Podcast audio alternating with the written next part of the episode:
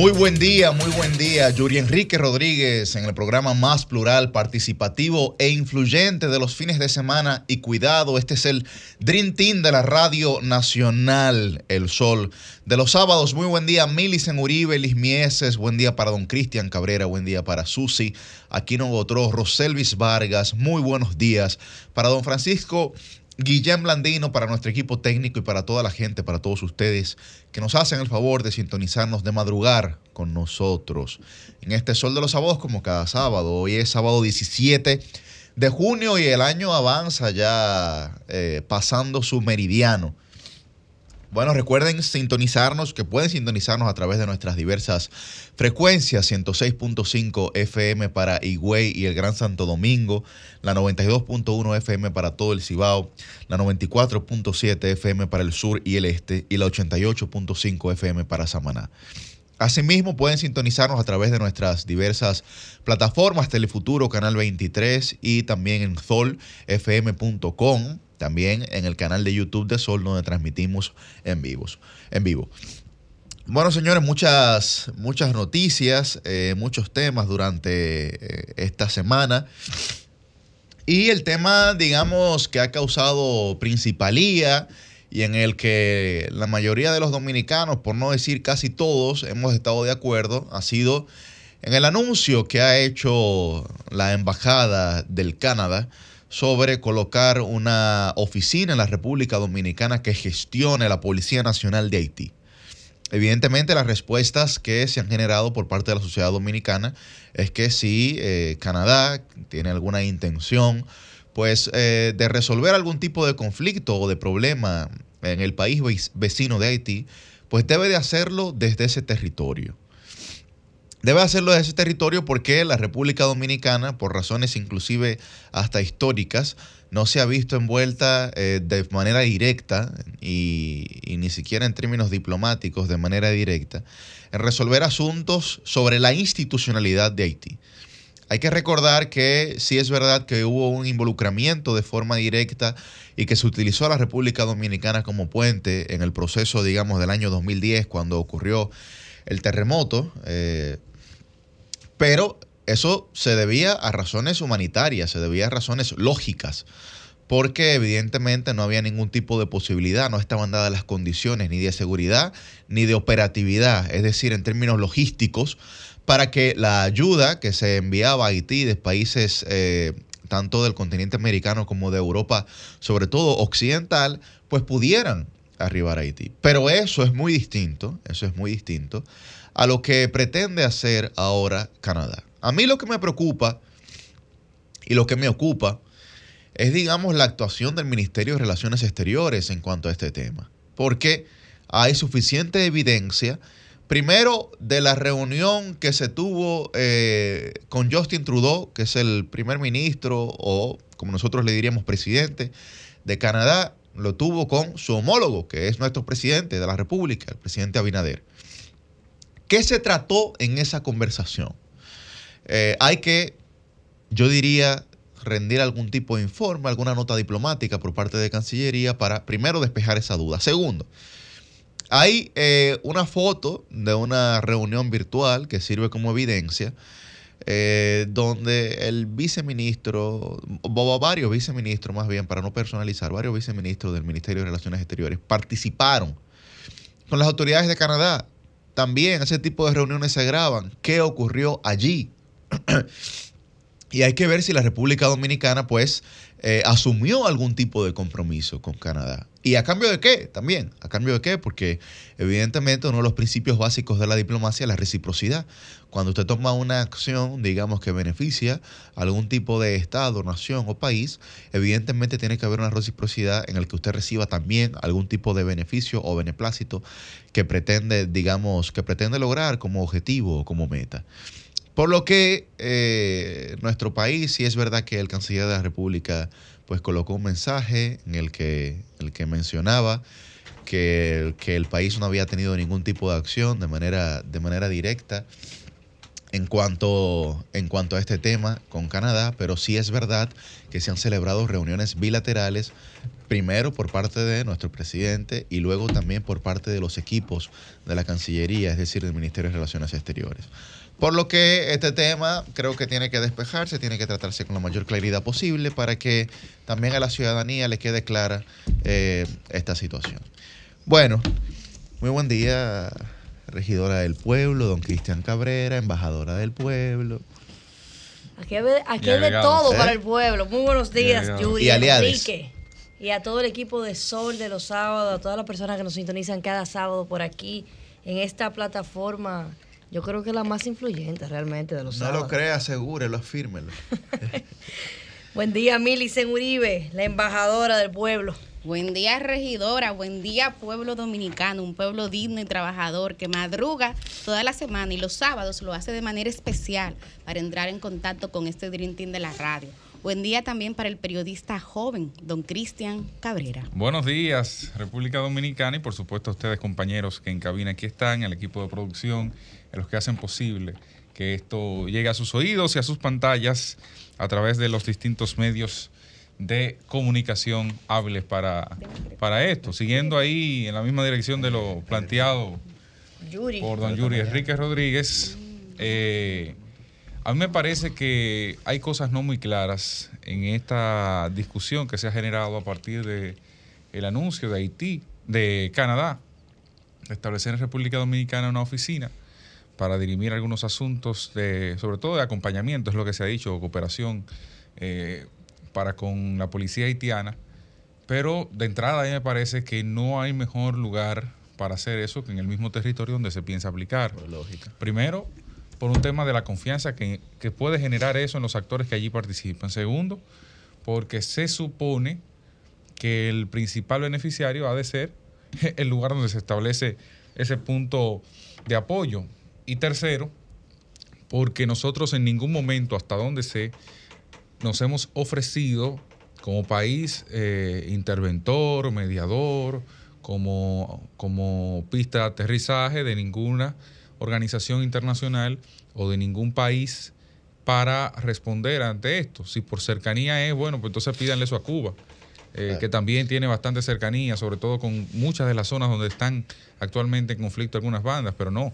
Lo que pasa es que eh, en la actualidad parece haber alguna intención no muy sana, no muy sana, de que algunos de nosotros nos hagamos, no voy a decir que directamente responsables, pero que sí haya eh, algún vínculo mayor, cosa que es incluso incorrecta desde el punto de vista diplomático, porque nosotros tenemos intereses en conflicto. Así es. y por tanto, sería ilógico que República Dominicana, que lo único que necesita es orden en Haití para, para manejar algunas cosas frente a ellos, sea el actor principal, en este caso desde el punto de vista territorial o geográfico, eh, para una, una reestructuración de la policía de ese país. De manera que le tocará al Estado dominicano, primero, colar su café claro, porque estamos hablando de dos versiones sobre un mismo tema que lamentablemente por la misma crisis de confianza que hay de la ciudadanía hacia las autoridades dominicanas, sencillamente quien hasta ahora es menos creído es la Cancillería. Pero, pero lógico, y no hablo de un tema de, que de ayer, de, que de este gobierno, no, no, no, por, la, por la desconfianza histórica que hay hacia con las instituciones en nuestro país. Así es, pero también, eh, Cristian, porque se trató de desmentir y decir que fue una, como dicen, una, una paginita, ¿verdad? Eh, del Canadá que dio esta información sobre lo que decía su ministra de Relaciones Exteriores, pero no fue así, fue Reuters. Que es una de las fuentes principales, eh, digamos, periodísticas, claro, periodísticas del mundo. Entonces, cuando tú estás hablando de Reuters, tú estás hablando, o sea, de un nivel de investigación o de un nivel de credibilidad que esa gente lo mínimo que hacen es verificar su información. Así, así. Yo creo que ya la verdad es que cansa el tema internacional con Haití y la República Dominicana. Eh, eh, ha sido un, tema que yo creo que, en los últimos años ha, impactado de manera muy directa con el país. Y duele ver que todavía los organismos internacionales, países como Canadá, que es un país que, que la verdad es un país desarrollado, un país que, que también ha sido aliado, porque uno no puede, uno no puede hablar, o sea, criticar en ciertos aspectos, pero cansa que quieran seguir utilizando la soberanía de la República Dominicana y creando situaciones que, la, que como decía muy bien Cristian, al final del día lo que puede es salpicar a la soberanía de nuestro país y directamente a nuestro país de un posible fracaso o de no llegar a nada con eso. Precisamente ese tema es un tema muy picoso aquí. Yo particularmente, obviamente, al igual que la mayoría de la ciudadanía, nunca estaríamos de acuerdo con los conflictos que generarían tener eso aquí, pero que vayan al territorio. Lo ideal es que vayan al territorio, porque inclusive hasta para temas logísticos, esa debe ser su, su círculo y su realidad para cualquier país que quiera colaborar con la situación que lamentablemente vive el pueblo haitiano. Bueno, yo en este tema veo luces y sombras, compañeros y compañeras. Eh, voy a comenzar por lo positivo. A mí me, me parece bastante interesante que Canadá, por fin, en el contexto actual de crisis haitiana, que es una crisis que es compleja, pero que uno entiende, no puede degradarse más y sin embargo sigue sucediendo cada día con, con, nuevos aspectos que realmente preocupan. Lo que está pasando en Haití, por ejemplo, con el tema de la inseguridad ciudadana, ya no es solo que más del 70% de su territorio en la capital está controlado por bandas, sino que ya el nivel de intolerancia de la gente ha llegado a unos niveles que se han organizado en autodefensas. Ese fenómeno que durante mucho tiempo vimos en México ha llegado también a Haití y ahora la población se ha dedicado a linchar a los presuntos delincuentes, a quienes forman parte de las gangas, que es como se llama en Haití a las bandas. O sea, así está la situación en Haití. Y ni hablemos, por ejemplo, de la hambruna. En estos días han estado saliendo eh, datos de la cantidad de personas que en Haití, señores, están pasando hambre, pero de manera literal. Entonces, que en este contexto de crisis, Canadá, por ejemplo, confirme una intencionalidad de trabajar en una línea que a mí me parece correctísima, que es la línea de fortalecer las capacidades técnicas de la policía haitiana, eso a mí me parece correcto. De hecho, el año pasado, a finales del año pasado, último trimestre, el Departamento de Estado de los Estados Unidos hizo una donación de unos vehículos y unas armas para la policía de Haití. ¿Y ustedes saben lo que pasó después de ahí? Después de ahí hubo una contraofensiva de la policía contra las bandas haitianas. O sea, la policía avanzó. Y cuando la policía avanzó, creció eh, a nivel de moral, porque hay que decirlo también. O sea, la policía de Haití, guardando las diferencias de la policía haitiana, uno de sus principales problemas es una autopercepción, una, una valoración interna. Entonces, el hecho de que, de que se apueste a fortalecer las capacidades internas de la policía, a mí me parece súper correcto. Yo creo que eso es importante, porque Haití hoy día tiene muchos problemas, pero definitivamente el tema de la seguridad para mí es el principal. ¿Por qué? El de la seguridad es transversal, por ejemplo, con el tema político. ¿Cómo? ¿Cómo se van a hacer unas elecciones en Haití? Cuando la gente no puede salir a hacer campaña ahí de manera segura, sin tener la certeza de que una ah, banda, por ejemplo. No pueden salir a votar. No, puede, no pero no pueden ni siquiera hacer primero que lo primero, que vamos a hacer campaña. Vamos a socializar las propuestas. El ejercicio de la, democracia, de la democracia se basa en la libertad y libertad no puede existir donde hay coacción de inmediato por los actores. Exacto. Entonces, solo para, para citar un ejemplo. Ahora bien, al igual que ustedes, y aquí yo veo que hay una, una posición unánime yo he estado viendo reacciones y hasta ahora no he visto el primer sector que salga a defender lo que se anunció. O sea, no, no he visto a nadie hasta el día de hoy defendiendo, no sé lo que pueda pasar en la semana. Pero yo sí creo que parte de lo que tenemos que comenzar a cambiar es que Haití tiene que cambiar desde Haití y con Haití. Y eso es algo que no se crean que solamente los dominicanos y las dominicanas lo reclaman. Yo he conversado con el sector social de Haití y los primeros y las primeras que están en contra de la intervención de sectores foráneos son los mismos haitianos. Los haitianos quieren que le permitan encontrar y construir ellos sus caminos. Y ese intervencionismo, de hecho, cuando uno pasa balance de lo que ha pasado, por ejemplo, con las misiones que ha mandado la ONU, siendo la, más reciente la MINUSTA, o sea, no ha sido la solución. De modo que, que yo, a mí me parece correcto que sí, que se trabaje con la policía haitiana, que se apueste al fortalecimiento de capacidades técnicas e internas. Sin embargo, coincido con ustedes, compañeros, en que eso tiene que hacerse desde Haití, desde el territorio de Haití y con los haitianos y las haitianas. Amén. Y con eso cierro de que República Dominicana, como siempre, tenga también que seguir mostrando solidaridad, República Dominicana y otras naciones del mundo, porque yo también creo en la solidaridad. Bueno, lo que pasa es que aquí no se va a encontrar una solución, una, digamos, una posición. Milicento dice, no he visto ningún tipo de sector que se oponga, digamos, a- al criterio que nosotros hemos planteado aquí en este espacio. Pero yo he dicho varias veces en este mismo programa que la única, la única identidad que tiene el dominicano, que, que nos junta a todos, que nos genera como colectivo, es con el tema haitiano. Pues Vamos a decirle con la soberanía. Bueno, con la soberanía. No, no, no, bueno, con la soberanía. Con la no, soberanía, a pero otras con. naciones no somos tan celosos con el tema Así de es, soberanía. así es. Es con el tema haitiano. A mí me gustaría que un sociólogo, un antropólogo, si quisiera llamar o quisiera algún día venir aquí a tratar de explicar esa situación, lo haga. Pero en el único punto que confluyen todos los intereses de la sociedad dominicana, claro, para mí, mi apreciación, ¿verdad? De la sociedad dominicana en torno a una identidad clara, visible, que se puede identificar, es con el tema haitiano. Es con el tema haitiano. Entonces ahí yo creo que, digamos, el gobierno, el Ministerio de Relaciones Exteriores no puede estar, digamos, con dualidades. Porque las veces que ha tenido dualidades le ha afectado inclusive a la popularidad al gobierno. Le ha afectado. Porque hemos visto muchos saltos que se han dado con este tema. Entonces no se trata de que nosotros seamos, digamos, entes eh, que, no, que no somos solidarios con Haití. Sí, claro, claro que sí. Pero no se pueden hacer las cosas bajo las condiciones de un país como Canadá, por ejemplo, o de Estados Unidos o de Francia. Países que tienen responsabilidad histórica con Haití, ¿eh? que no las tenemos nosotros. Que no las tenemos nosotros, que lo único que nosotros hemos hecho es aportar. Es aportar.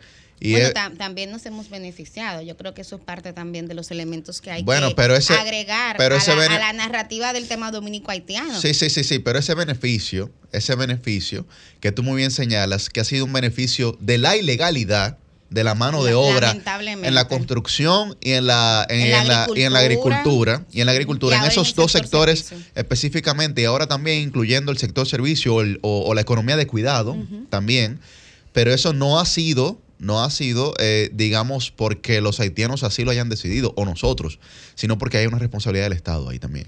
Sí, pero también, Importante, por ejemplo, de- con el tema de, de las exportaciones, Haití ya no es cierto que Haití sea el principal socio comercial de República Dominicana, ni siquiera el segundo, que en un momento se decía, esa balanza ha cambiado, pero todavía Haití... Sí, pero el mercado sí es- binacional sigue celebrándose, Millicent. Sí, no, no. y Desde, eso lo, es- desde lo formal. No, pero yo- eh, eh, exacto, desde lo formal no Ah, es no. así, Lo pero desde lo sigue informal siendo. sigue siendo. A lo que a lo que voy es, a lo que voy es porque yo también creo que es importante en un ejercicio de, justicia también reconocer que así como nosotros hemos aportado Haití se ha beneficiado y se beneficia de esta relación dominico-haitiana, también los dominicanos, o sea, no- nos hemos beneficiado. Y eso no es algo que pase solamente en el tema irregular, como tú señalabas, el caso, por ejemplo, de lo que pasa en los sectores, en el sector construcción, donde inclusive el gobierno dominicano, el Estado, cuando va a construir, ¿cuál es la mano de obra que utiliza? Es mano de obra haitiana. Porque el gobierno lo que hace es contratar empresas y las empresas usan el mismo modelo que utilizan para todo en la Correcto, vida. correcto, que es su eh, contratación de, Exacto, de es su contratación de- su, can- su contratar. Pero sí. también en el marco de la legalidad, eh, donde colocan los empresarios dominicanos parte importante, Yuri, de su producción?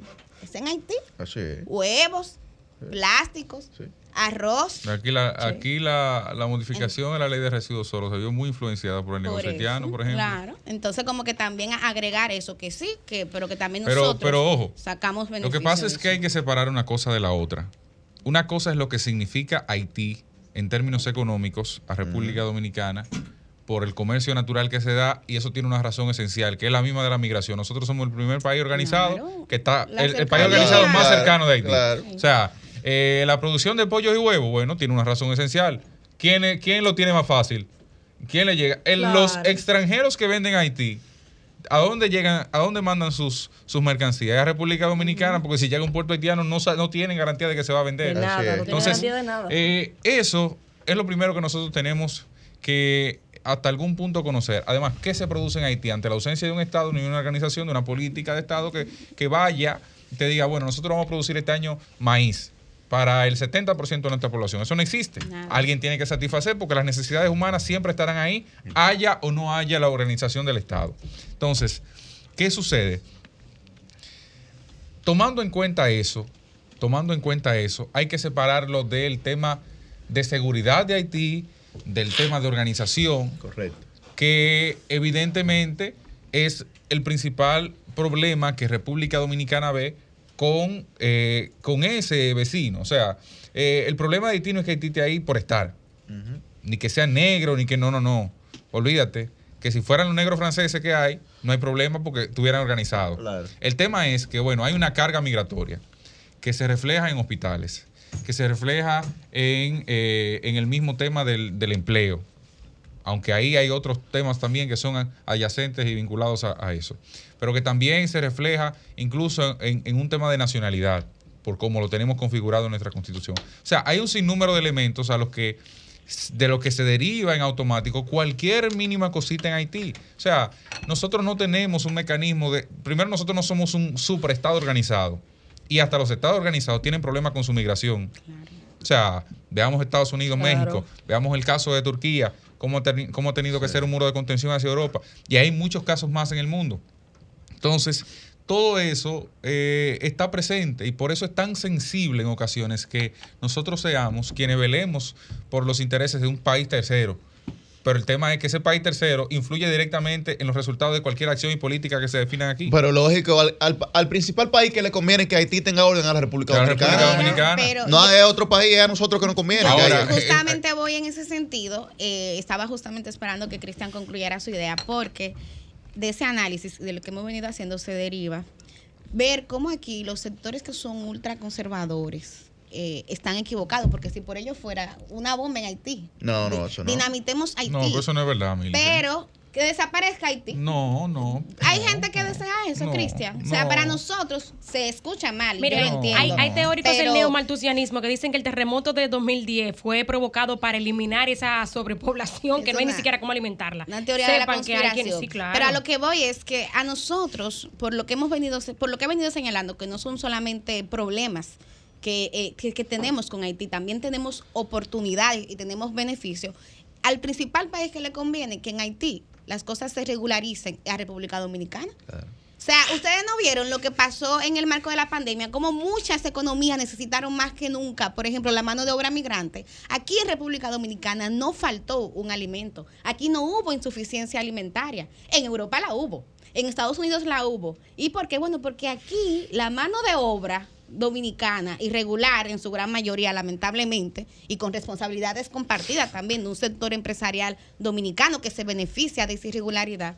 O sea, esa mano de obra siguió justamente en este territorio. Y por eso, entre otras cosas, aquí no escaseó la comida. Entonces creo que el discurso que tienen algunos sectores es equivocado. O sea, nosotros tenemos que abogar porque en Haití haya orden, que en Haití haya seguridad y que Haití avance, porque en la medida que Haití avance, también República Dominicana va a correr más ligera porque entonces va Claro. a tener unas condiciones distintas en el marco, por ejemplo, sanitario, en el marco también de la migración, pero desde el punto de vista económico y comercial, para mí sigue siendo un mercado extremadamente relevante. Bueno, pues siendo las 7 y 27 de la mañana, nosotros queremos felicitar a Roselvis Vargas, que hoy está de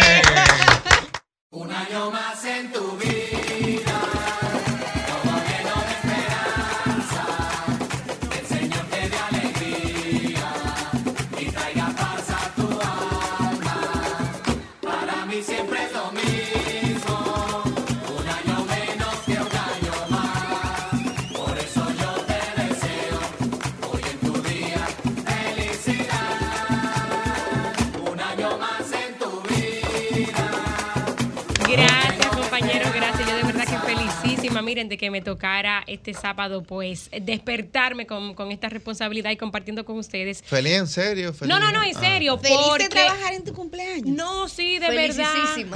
O sea, yo prefiero estar aquí sintiendo la energía de ustedes y de los oyentes Wow. cuando, Wow. nos llaman. Que quizás estar bien. echado en una cama hasta las 10 de la mañana, no, de verdad. Tú eres muy Eh. Real.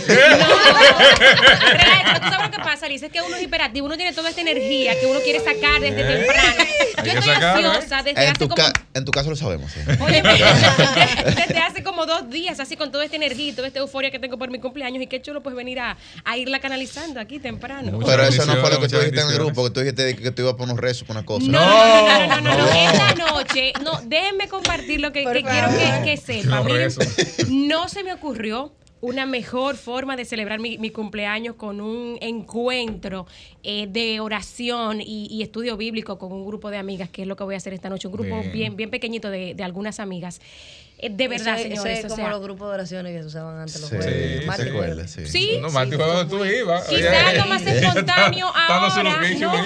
Quizá algo más, más, espontáneo porque, porque las metodologías han, Diferente. han- han cambiado. Ahora uno se expresa más, no va y se, se sienta a, a repetir Sí. tanto una letanía, ¿verdad? Eh, pero sí, la verdad es que yo estoy rebosada de, de agradecimiento, sobre todo con Dios. Y, y de verdad que, mira, Yuri, bueno, sí, un rezo, como sea, pero bueno, no, no por aquí No, yo relajando, yo relajando, A mí me recuerda a los clubes de lectura feminista, como va a ser además solamente Sí. entre, Sí, algo entre mujeres. chulo, los clubes de chulo. lectura feminista, Bueno, Yuri. con, con Dios, con su santo y con el Licey. No, el Licey, sin el Licey. Siempre Licey, Sí, siempre siempre Licey. Licey. Que por lo El Licey menos, no iba, el que Licey no ojalá, ojalá Dios por lo menos te triplique, ¿verdad? Eh, La edad y que sean gozados sobre todo. yo le deseo a la gente siempre que más que muchos años que sean bien vividos. Sí, Claro. total. Porque a veces eh, la vida no, no nos permite tener las mejores de las condiciones, pero cuando son bien vividos, mire, poco, mucho, eso se siente. Así ¿Y es. cómo, Eso- es- y cómo pueden ser bien vividos? No, sienten porque, y se ven. porque bien vivido. No, Yo porque el bien saber, vivido, el déjame bien vivido, muy, notas, el bien vivido es muy subjetivo. Explíquenos, Pero yo te lo voy a periodista explicar, yo te lo voy a explicar ahorita. No, no, no. Yo te lo voy a explicar, yo te lo voy a fuera del explicar, aire, fuera yo te del lo voy a aire. explicar ahorita Son fuera aire. que hay que procurarlos, ¿verdad? muy- Oye, hoy los, oyentes también se lo Claro, ¿cómo- es bien vivido? Diría un amigo mío, "Ua, según. Yo creo que sí, que, que eso depende de, de las prioridades de, de cada quien, pero bien vivido, ¿verdad? Según el criterio. Y ojalá que además de según el criterio de cada quien, pues ese criterio sea en, en el orden al menos socialmente correcto y luego diría yo Claro, que, claro. que hasta divinamente correcto. Claro. Bueno, señores, hay otros temas. No sé si ustedes le han dado seguimiento. ¿Nos vamos para el Cibao? Vamos para el Cibao. Sí. Ustedes han visto lo que. Ay, pero espérate, hay gente evitando. De hecho, yo, eh, eh, eh, por ejemplo, tengo algunos amigos Co- que... Como es tu cumpleaños, introduce. Te voy a dejar gancho. Tengo algunos amigos que en su trabajo pues le toca desplazarse al interior y, y- y, digamos interactuar con algunos comercios en Santiago y hay gente que esta semana evitó ir a Santiago porque la cosa a pesar de que fue el martes que se produjo estos estos allanamientos y estos apresamientos parte de la operación eh, Falcón Falcón Halcón Halcón Halcón. cuatro Halcón o cuatro. cuatro Halcón cuatro. cuatro la cosa ha seguido caliente señores y tensa en Santiago muy tensa Es así, así. Bueno, la, la semana pasada, no sé si ustedes recuerdan mi comentario, y ya yo eh, venía dando algunas pistas, porque eh, conocía detalles que luego salieron esta semana de lo que había pasado con la Procuradora General de la República, doña Miriam Germán Brito. Uno, por un tema de prudencia, o sea, no me parecía adecuado revelar algunos detalles porque uno pudiera estar contribuyendo al clima de, de inseguridad Claro. de, de la Procuradora, pero... Sí, es- pero una pregunta, Mili. pero sí que lo sugeriste tú- eso fue una, una pseudo primicia Sí, sí, no, Sí, pero una pero pregunta. Más o menos dejaba caer, primicia, pero me, claro. ¿De quién fue más o menos la idea de colocar en primeras planas que la procuradora fue mudada a un lugar eh, secreto? Era justamente, esa O- era una o información sea, que yo tenía. más o, más o menos. Que yo O tenía. sea, más o menos, no, pero- yo te pregunto, más o menos, y no, no lo hago en, en, en- Me en modo, en onda No, negativa, miren, sino, miren. o sea, si, si ¿Quién- literalmente se la llevaron a un ¿Quién lugar secreto, ese dato? No, pues evidentemente, Yo- no es para ponerlo en yo- primera yo- plana, por yo me Dios. voy a tomar el atrevimiento de, de hablar de un medio, porque el- do- donde vi la información, entonces me corrió, me parece que fue en el listín diario. Y me llamó tanto la atención porque dista de un editorial que vi algunos cuantos días antes, donde el periódico llamaba, o, o el director, ¿verdad? Que es quien, digamos, tiene la, la autoría del, del editorial, llamando a cuidar eh, a Miriam como una heroína nacional. Y No, luego el problema no es entonces del periódico, el problema es de quien, el problema de quien filtra la información. Bueno.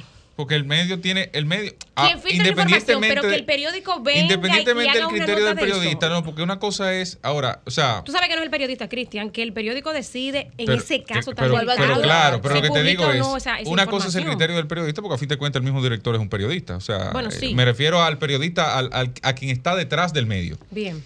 Y otra cosa totalmente distinta es quien tiene la información desde la Procuraduría y que se atreve a dar el dato más allá, porque ¿quién sabía que Miriam, que a Miriam la mudaron? No fue una nota de prensa que lo mandó la Procuraduría, fue alguien de ahí, de su círculo de confianza, que como en efecto, la información que yo tengo también es que quien había alertado a la J de algunas cosas que se estaban haciendo era alguien también del círculo de la Procuraduría Era alguien de ahí que había alertado a la J de que se iban a hacer algunos movimientos en la cárcel, alguna cuestión, y que se venían produciendo unos cambios que podían afectarle. Es de ahí que se produce la supuesta amenaza. Eh, esa, ese mismo grupo, yo no sé quién, porque eso es una información que ya eh, va más allá de la, de la, frontera del conocimiento que puede uno, uno, tener sobre este caso. Ese mismo grupo eh, es quien comete el hierro de decir, bueno, nosotros mudamos a la procuradora. Pero si la están vigilando de entrada, eh, eso todo el mundo lo sabe. Lo más natural es que una gente sea desplazada a un lugar donde esté más cercado, porque aquí todo el mundo sabía dónde vive Miriam Germán. O sea, todo lo que estamos en medio, yo creo que sabemos dónde, dónde vive yo Germán. Yo creo aquí que la nunca hemos responsabilidad dicho. social eh, mayor la tiene el medio. Difiero de ti. Cristian, y coincido más con Roselvis en el sentido de que hay responsabilidades compartidas. Es como el suicidio, que no lo describimos aquí, por ejemplo, nosotros como comunicadores que tenemos esa, esa, esa responsabilidad, aparte de que uno sabe cómo fue que sucedieron ciertas cosas. Sí, hay, hay una indelicadeza, una falta grave, más que indelicadeza, de quien filtra una información tan delicada. Eh, porque aquí Es se trata, moral se trata de, de un tema serio, estamos hablando de un tema de seguridad, de quien dirige justamente el Ministerio Público en República Dominicana, pero yo creo que también los medios de comunicación, ustedes no se imaginan la cantidad de conflictos éticos que yo tengo constantemente, los dilemas, porque a veces tú como periodista tú tienes una primicia. En tu calidad de subdirectora del hoy, ¿no? Y Del- como del- periodista, como reportera, Hoy. porque Bueno. para mí el periodista lo que es un ahí, reportero claro. eterno, independientemente de que pueda en un momento ocupar una posición administrativa, pero uno siempre eh, tiene que preguntarse, o por lo menos es mi caso, no lo voy a generalizar, es mi recomendación. O sea, esta información que yo voy a publicar, ¿beneficia o hace daño? Claro.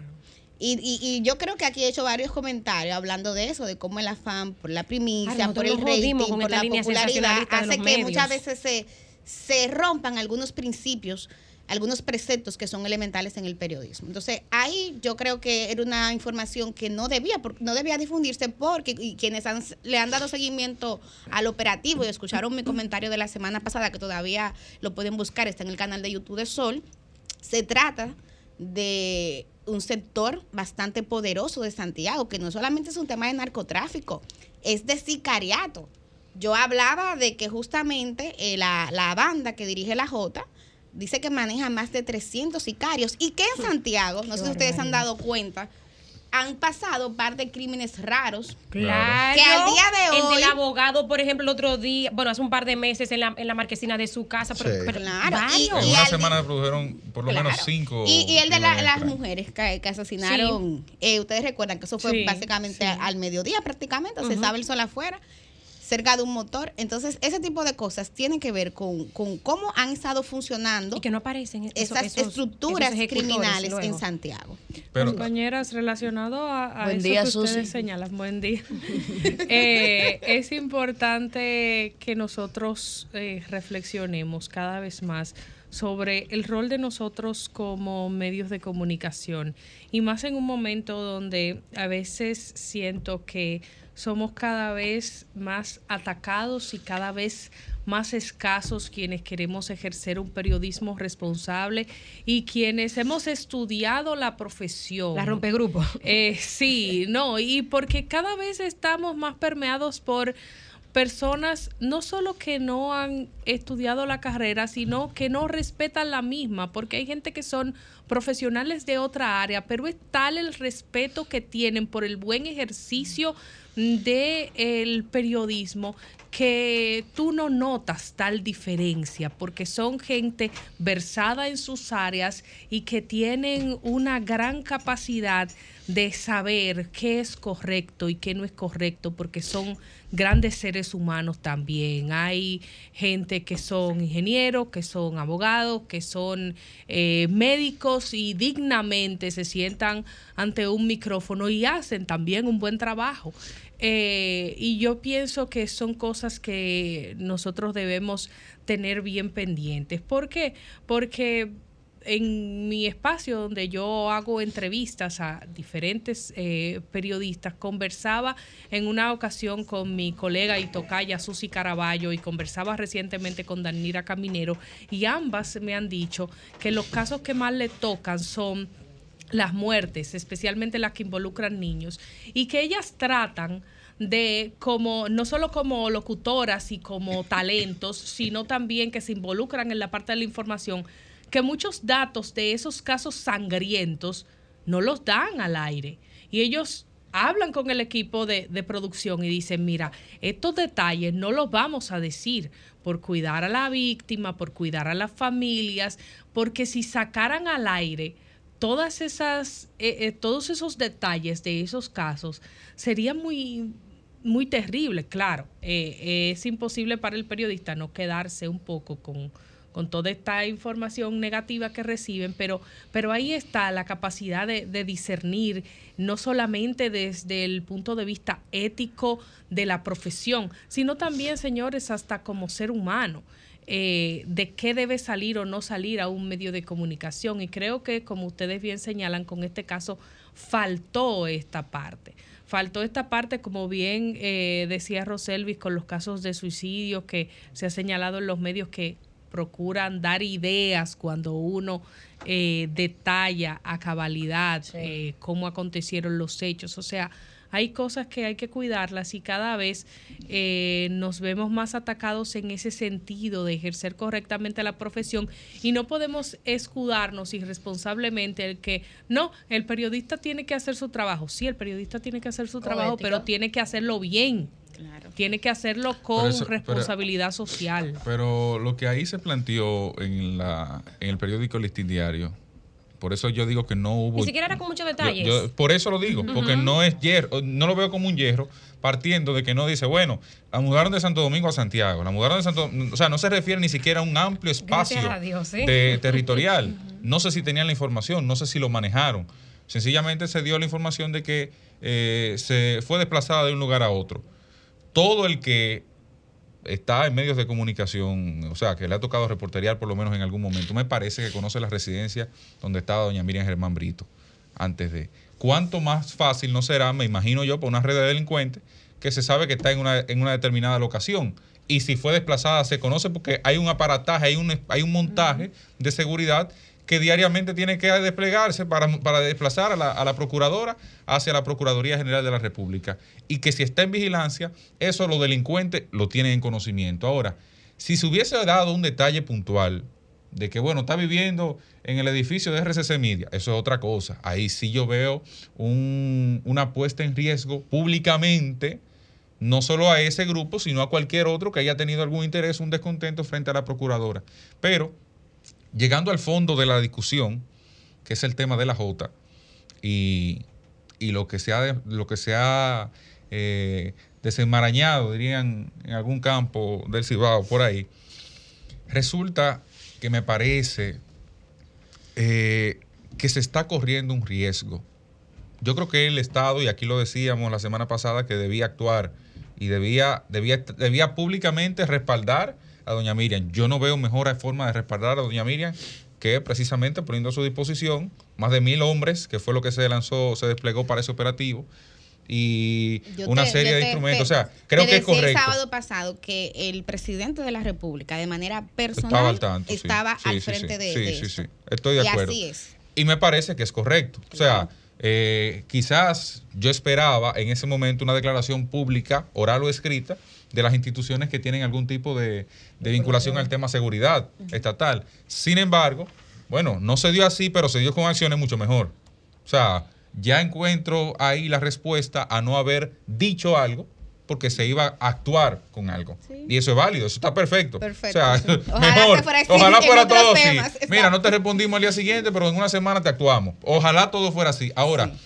eh, hay otro elemento y quizás por la premura con la que se actuó, que quizás no es, eh, no es premura para, para la salud, para la seguridad de doña Miriam, pero sí es premura desde lo judicial, porque quizás no se contaban con todos los elementos suficientes. Uh -huh. Este caso, yo este caso corre el riesgo de que en judicialización no tenga todos los elementos y pueda esa gente terminar libre ahorita. O sea, para un susto está bien, pero para la judicialización puede tener problemas algunos elementos. La J español. O sea, si usted va a solicitar la extradición de la J, por ejemplo, usted no está solicitando la extradición de un dominicano, usted está solicitando la extradición de un ciudadano europeo que tiene la condición de doble nacionalidad. Eso tiene otras implicaciones. Una de las muchachas arrestadas es canadiense. Usted está solicitando, o sea, usted está eh, enfrentándose a un ciudadano. Ah, bueno, no sé, eso- ese detalle no lo sé. Está enfrentándose a un ciudadano ca- canadiense. Pero además, el Ministerio Público hizo un llamado que fue donde despertó mi preocupación. El Ministerio Público llamó a que todas las víctimas de, ese, de esa organización criminal vayan a testificar. ¿Por qué me llamó la preocupación? No porque no se vaya a hacer justicia con esa víctima. Perfecto. Pero cuando el Ministerio Público, por lo menos a eso nos tiene acostumbrados, cuando tiene un caso en las manos, ¿verdad? Dominado 100%, y creo que en este caso incluso hubo colaboración de los Estados Unidos en, el proceso de ejecución, tradicionalmente no necesita nada más que pase el tiempo y que los tribunales hagan su trabajo. Ahora con ese llamado, eh, ah, que vengan a testificar, ah, que vengan, que le vamos a colaborar, que nosotros tenemos un programa de, de- seguridad y de cuidado para las víctimas de esta área. Me parece que el Ministerio Público posiblemente no cuente con todos los elementos para llevar ese caso hasta el final y tenga que recurrir a eso que a lo que no nos tiene acostumbrados. Ojalá la historia no sea esa, No, yo- porque yo sería, creo que no, sería no, muy, no, Cristian, para mí la lectura es- No, difícil. pero Bueno, déjeme mostrarle algo. Pero Mi- espérate, mi- para mi- cerrar ahí con Cristian, eh, mira qué es lo que pasa. Eh, se trata de, de dos redes, porque no solamente es la de la J, hay que decirlo. Nino Come Eh, Mezcla, Está también que- la de Nino Come Mezcla, que son dos estructuras criminales que se han venido Wow, enfrentando en. Santiago. Extraordinario. Yo mostré el sábado pasado la primera información que aparece en el histórico de Google, que fue del año dos- 2007. O sea, desde esa época están esas bandas disputándose, enfrentándose. ¿Qué es lo que pasa, Cristian? ¿Por qué se hace ese llamado? Porque hay muchos hechos, son muchos los casos. En la cárcel y fuera de la cárcel, yo vi por lo menos cinco denuncias de familias que habían denunciado en su momento, ah, que mira, que yo tengo una persona que está en la cárcel, está preso, y esa banda, sobre todo la de la J, que es más activa que la de Nino eh, Come Mezcla, está en la cárcel intimidando a mi pariente. Por temas de droga, porque aquí el, Sí, el sí, sí, sí, narcotráfico es el tema. Entonces, en ese sentido, el Ministerio Público para mí simplemente lo que está pidiendo es que la gente que tengan hecho, que quizás no, no denunciaron en su momento, porque al final se trata de una población que no es que tampoco No crean ni se lleven bien, no, no, no. tienen la costumbre, pero tampoco creen ni tienen confianza en las autoridades y es simplemente lo que está pidiendo que, que se acerque. Yo eh, entiendo que sí pudo haber un poco de, de premura por lo de doña Miriam, pero es un ministerio público y eso hay que reconocerlo, que no solamente se dedica a un tema de, política criminal en contra de la corrupción, a lo que yo valoro. O sea, lo que pasó antes con la operación Falcón, eso demuestra que es un ministerio público que también le entra al tema del narcotráfico. Y ya cierro Jennifer señalando que para mí lo más preocupante y, y a lo que creo que hay que prestarle atención es al tema de la complicidad. Lo más grave Claro. fue la información de que, y al día de hoy, hay más de 20 agentes de inteligencia que están siendo investigados. ¿Por qué? Porque operaban en complicidad con estas estructuras. y Miren, ahí, Cristian, lo que tú señalabas, ¿quién filtra el dato? El dato. ¿Quién filtra el dato? No el del periódico, no, el de la J. O El sea, de a, la a la J. J. El de la J, Ahí. porque eran operativos. Yo también mostraba el sábado la información. Operativos que se han venido haciendo de manera sistemática dentro y fuera de la cárcel. ¿Y cómo? ¿Cómo se da ese dato? Justamente por un tema de complicidad que hacían eso, pero que también borraban, señores, los antecedentes. ¿Y cómo la J sale? No tiene. ¿Cómo la J sale, sale del país y logra esa nacionalidad española? ¿Cómo, cómo la logra? O sea, él de hecho su abogado... con miren, certificado de buena hay- conducta y de hay- toda la claro, Jota, porque, no, claro. porque hay que hablar claro. O sea, él, él, este, este, este pero ¿cómo personaje. él logra un certificado de buena Claro, conducta pero es que con este, antecedente? claro, es que este personaje, estamos Con una hablando, conejo, estamos hablando, eh. señores, de una persona que tiene hasta su certificado de buena conducta y que, como bien señala Milicen, logra una doble ciudadanía como método de protección, evidentemente, Hay para protegerse, aspecto- porque en la extradición ahora el canciller dijo que sí, que se están tomando acciones eh, con el gobierno español pero para ser europeo. extraditado. Así Miren, es, y hay un aspecto que no debemos descuidar de, de la fiscalía. Se apresaron 10 personas. Solamente se pidieron coerción contra tres. Y miren cuál es el perfil de estas tres. Una se apresó con cocaína y dos por porte ilegal de arma de fuego. O sea, por eso aparentemente pudieron eh, retenerlos y luego pedirle medida de coerción. ¿Qué ha pasado con el resto? A pesar de que la fiscalía presentó en el caso de cada una de las bandas, en el de la J y en la de Nino Come Mezcla, una amplia estructura con una ramificación. Sí, pero lo que pasa es una que tú puedes- jerarquía y tú- un organigrama. O sea, Tú tienes que probarle a esa estructura. Realmente, ¿Tú entiendes? hay Porque muchos, es gente que la están buscando, pero lo que le quiero decir es, esperemos que la fiscalía tenga todo lo que necesita, porque de los 10 que se detuvieron, solo a 3 se le pidió medida de coerción. Esto se aplazó para el martes, vamos a ver Oh, lo que pasa el martes. yo, yo no dudo que le den medida de coerción, porque hay dos con cargo de porte ilegal y uno que se apresó con cocaína. pero eso- esos tres porque fueron apresados, digamos, infraganti, ¿no? Sí, o sea, claro, pero lo que eh, le quiero decir es que de ahí el a que pues la fiscalía pueda demostrar el resto y tener un, un- un caso sólido, ojalá que haga el trabajo que todos esperamos. ¿ves? Ay, lo dice que, se sí, llevaron. para que no queden sueltos. Y, los dos ay, dicen que se un llevaron millón de un millón de pesos ahí. Señores. Bueno, vamos, vamos, señora, ahora a escuchar a los oyentes, saber qué piensan tanto de este tema como el tema de Haití y de lo que quieran hablar también, porque son Comunícate 809-540-1065. 1-833-610-1065 desde los Estados Unidos. Sol 106.5, la más interactiva. Buen día, su nombre y de dónde está el aire. Buen día, hablamos a José de la charla. Yo quiero referirme a otro tema. Yo me quiero referir a la violencia que tenemos en la calle con los conductores. Sí. Ay. Ya que hemos visto varios videos de gente dándose trompa y eso es lo que se está reflejando en nuestras escuelas y en la sociedad. Hasta que no bajemos esa esa actitud que tenemos de, de superhéroe, como yo le digo, de querer pelear por todo, la sociedad no va a avanzar, va a ser buena. Pero, pero, pero ustedes vieron el, el, el delivery que se le montó y se, se, Ay, se agarró de, ¿eh?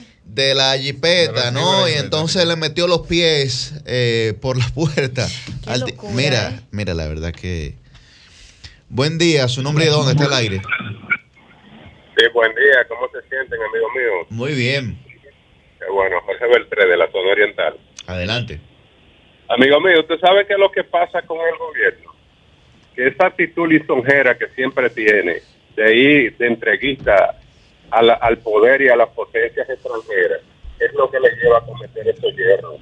No fue mentira que ellos fueron y, hasta, y, posiblemente hasta autorizaron a la- la- la- instala- instalar las oficinas aquí. Lo que pasa es que después que el pueblo eh, se, le, se, le- se le- se- se ingrifó y el pueblo se, se sintió dejado, entonces ellos echaron para atrás. Y eso siempre es lo que hacen, porque como no hacen nada que sirva y nada que valga la pena, todo tienen que echarlo para atrás porque no piensan, parece, parece que ellos todavía sienten que no están gobernando, que no son presidentes, parece que ellos entienden que están en campaña todavía y todas las cosas que tienen que hacer las hacen en función de, de, de- beneficio político y no de beneficio de la sociedad. Por eso estamos mal y seguiremos siempre mal con este gobierno.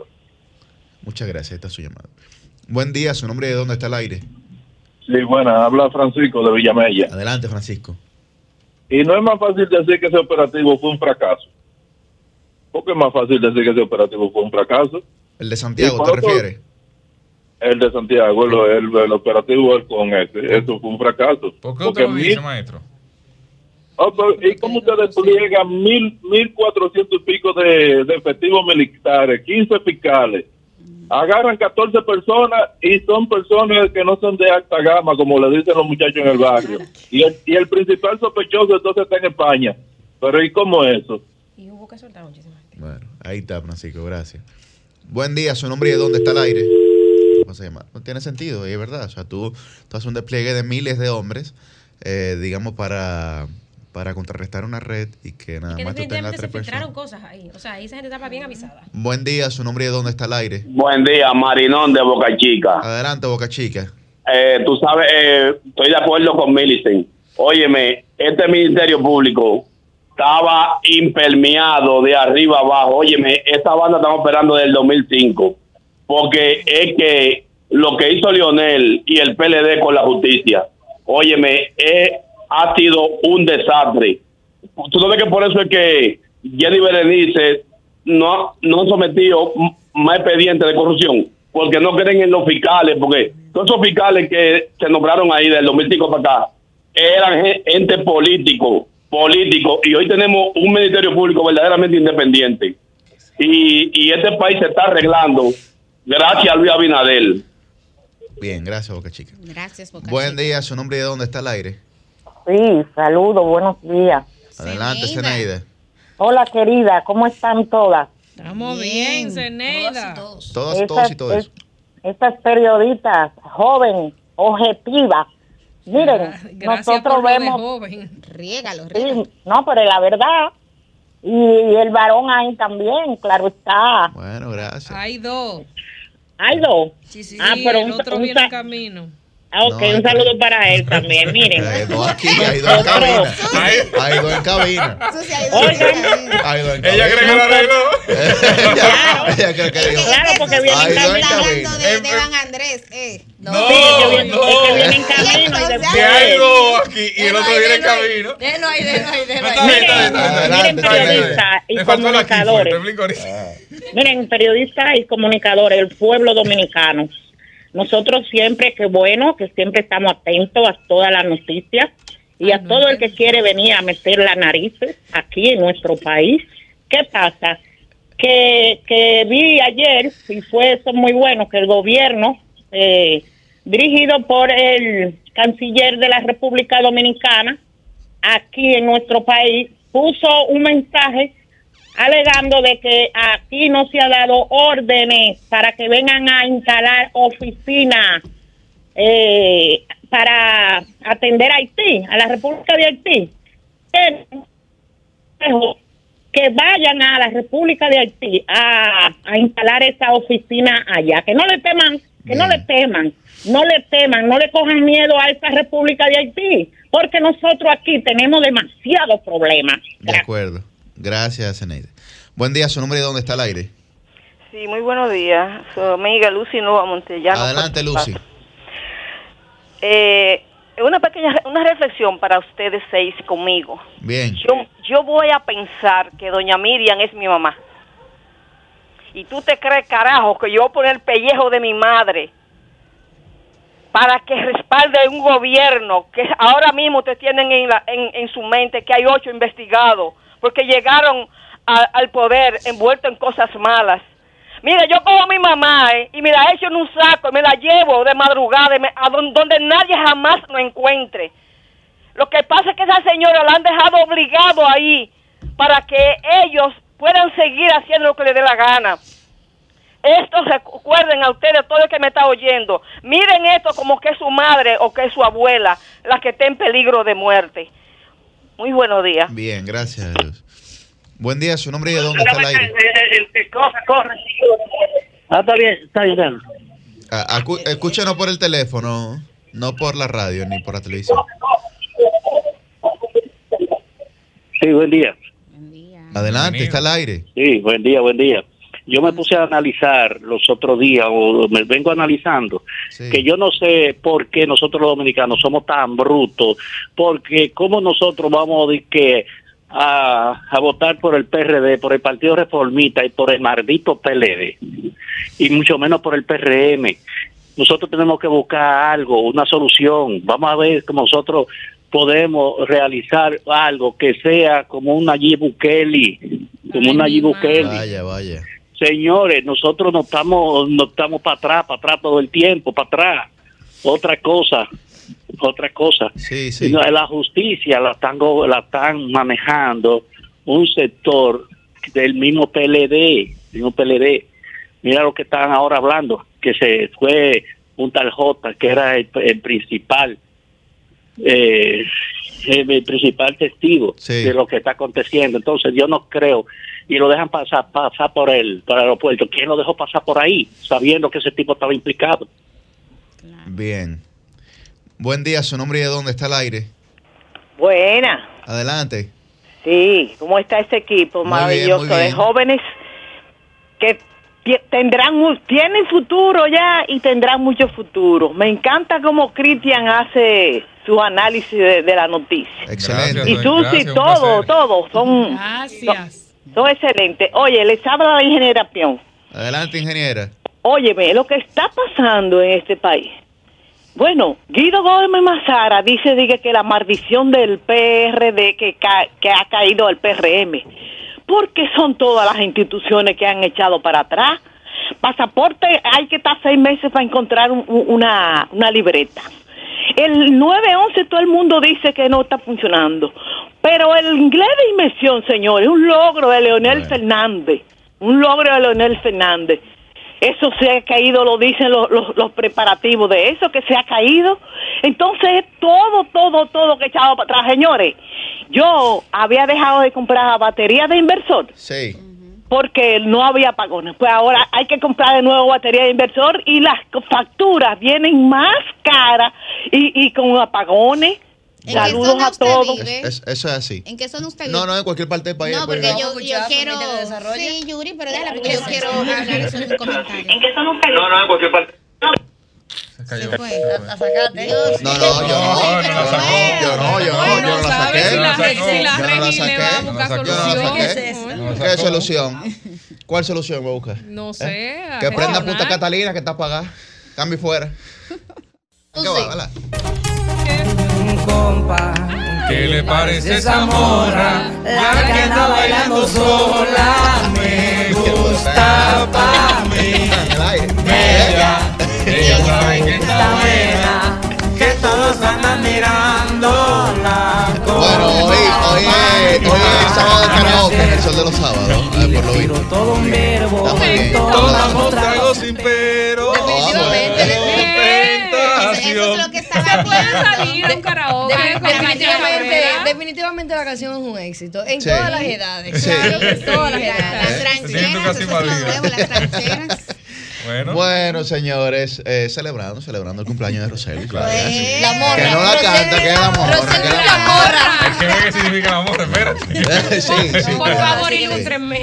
Ya, hombre, me que terminemos. Deme luz. Le dimos sus, sus deseos fuera del aire. Claro, claro. Ajá. Ajá. De canto, sobre todo, De- igual que. No, y de paz y amor y No, pero no la del karaoke, el canto. Claro, Sí, claro, claro. también. Bueno, a Todo las, tiene que ver con cantar. a las, a las 8 y 6 de la mañana iniciamos la ronda de comentarios de este Sol de los Sábados. Muy buen día para don Francisco Guillén Blandino. Muchas gracias a nuestro coordinador Yuri Rodríguez. Muy buenos días para todo nuestro equipo de producción, todos nuestros compañeros en cabina y para todo el pueblo dominicano. Señores, viva el café. Eh, viva el café y viva el karaoke.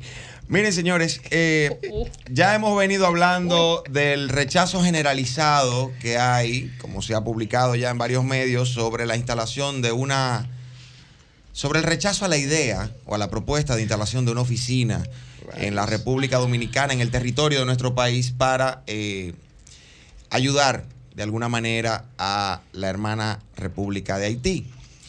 Y esto ha venido a colación por unas propuestas que hizo el gobierno de Canadá, particularmente unos anuncios que hizo la ministra de Relaciones Exteriores de Canadá, Melanie Jolie, de instalar una oficina en la República Dominicana para coordinar la ayuda con la Policía Nacional de Haití.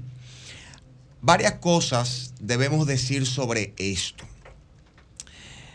El canciller Roberto Álvarez eh, ha dicho que esto no es posible y ha rechazado, al igual que casi toda la sociedad, cualquier pretensión o posibilidad de instalar esta oficina en la República Dominicana y cualquier otra oficina tendente a intervenir en la situación de Haití, muy a pesar de que a este gobierno le ha tocado o que este gobierno ha decidido eh, plantear la necesidad de buscar soluciones regionales e internacionales al problema de Haití, ya que parecería que Haití por sí solo no tiene la posibilidad de salir de donde se encuentra, de la situación de grave crisis en la que se encuentra, y mucho menos que la República Dominicana, por la situación geográfica, eh, con el, digamos, de cercanía con el país vecino, se haga cargo de lo que está ocurriendo allí. Miren, La ayuda internacional en casos como el de Haití y otros casos que se dan en distintas dimensiones geográficas del mundo, es normal que llegue en materia militar y de seguridad, es normal que llegue ayuda internacional de otros países cooperadores o de otros organismos internacionales y agencias internacionales en materia eh, militar, en materia humanitaria, en materia de salud pública. Esto se estila. Y también se estila y hay, eh, se ve con normalidad que uno de estos países cooperadores y agencias internacionales, organismos internacionales, puedan instalar eh, facilidades, infraestructuras, para brindar una ayuda en un país distinto a donde están eh, ubicadas esas instalaciones. Eso es perfectamente posible. Es decir, un país podría o una agencia internacional podría ubicar una instalación de ayuda humanitaria en un país que sea vecino a Ucrania para recibir inmigrantes, para mandar ayuda, para cualquier cuestión que tenga que ver con contribuir a solucionar la crisis o por lo menos salvaguardar la integridad física, la salud y la vida de ucranianos. Ahora, siempre lo hemos dicho, la situación de la República Dominicana con Haití es extremadamente delicada, porque la situación sola de la República Dominicana es una situación que requiere de cierto cuidado. Imagínense ustedes, nosotros involucrarnos de una manera tan activa en esta búsqueda de soluciones para Haití, vamos a quedar en el ojo del huracán, vamos a quedar en el medio, nos vamos a ver envueltos y es precisamente lo que el presidente Luis Abinader y el gobierno ha querido desde el principio, por lo menos desde, desde el ámbito discursivo. Las acciones son otras cosas. Y quizás ahí es que está el problema, que en el ámbito discursivo se ha querido vender que la República Dominicana está desligada y no puede cargar con el problema haitiano. Pero las acciones del Ministerio de Relaciones Exteriores no siempre han estado encaminadas en esa dirección. Y parecería que en el gobierno hay dos agendas en torno al tema de Haití. Y digo parecería, porque no vamos aquí a hacer afirmaciones tajantes, como las que ustedes saben, que sí podríamos hacer. Porque ha quedado hartamente demostrado harto demostrado que en el gobierno, en el seno del gobierno y de la Cancillería hay personas que tienen intereses distintos a los planteados por el Palacio Nacional en materia de control migratorio y de manejo de la situación bilateral República Dominicana y Haití. Y eso es muy delicado, señores. Ahora, que este tipo de temas no estén zanjados desde el inicio y que se puedan plantear y que generen una situación de comentarios, rechazos, aceptación, propuestas de discusión, que se esté debatiendo esa posibilidad en la República Dominicana, responde a una sola situación y es que en este gobierno no se ha instaurado una política exterior estratégica unificada, integral, determinada por el gobierno central y por la Cancillería.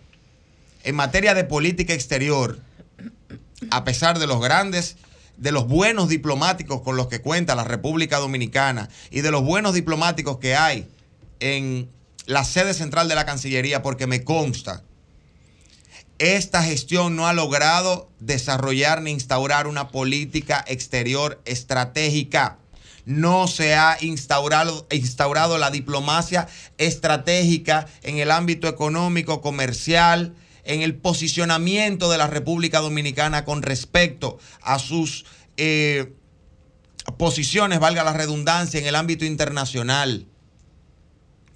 La Cancillería durante estos tres años ha actuado como un ente reactivo y no muy reactivo. El canciller ha sido reactivo. La Cancillería se ha visto pasiva. Tienen tres años tratando de reajustar sueldos y de estandarizar salarios, cosa que no han logrado todavía, pero no han desarrollado ni han trazado la política estratégica que anunció el PRM cuando estaban en oposición y querían llegar al gobierno. Denunciaron que habían botellas, siguen habiendo botellas denunciaron que cada jefe de misión consular y jefe de misión diplomática iba a trabajar en torno a objetivos particulares según el destino en el que se encontraba para generar mayor beneficios a la República Dominicana y eso no se está haciendo. Hay embajadores y embajadoras que lo están haciendo porque por su formación y su dedicación tienen la capacidad de hacerlo, pero aquí no se está trazando una línea estratégica en torno a la política exterior de la República Dominicana y esa falta esa falta de una política estratégica en materia de política exterior es lo que provoca este tipo de situaciones, que aquí estemos discutiendo la posibilidad de que vengan a instalar una oficina para llevar ayuda para Haití. Eso es lo que está pasando. Que en otro escenario y que en otro país sería algo totalmente normal, pero que en el caso de la República Dominicana, como nos han querido enchuchar la situación de Haití a nosotros, y este gobierno en todos los escenarios ha querido zapatearse de la situación, como en efecto tiene que hacerlo, porque nosotros no podemos cargar con el tema de Haití, pero nos vemos ahora enfrentados a una situación sumamente problemática porque al no tener una orientación estratégica, parecería que en el ámbito internacional el presidente Luis Abinader y el Palacio Nacional andan por un lado y el canciller de la República y algunas de las misiones dominicanas en el exterior andan por el otro. De modo que en estos tres años ya se debió haber tenido una guía, una orientación, una visión clara de cómo debería ser y cómo debería trabajar la política exterior de la República Dominicana. Sin embargo, esa es otra de las materias donde el cambio llegó en reversa. Cambio y fuera.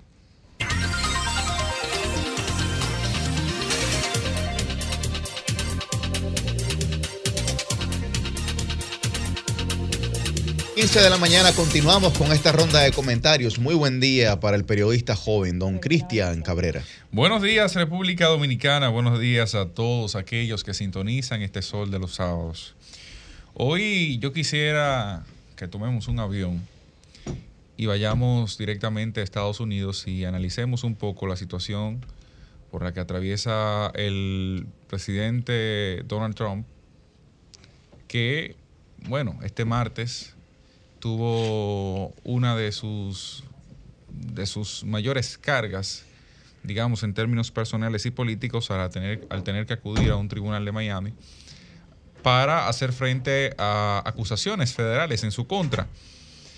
Pero más que basarme en lo jurídico de este caso, quisiera que miráramos desde el ala electoral, sobre todo porque Estados Unidos desde ya. No habla de que República Dominicana es un país político y que la campaña no cesa, pero Estados Unidos no es distinto a ello.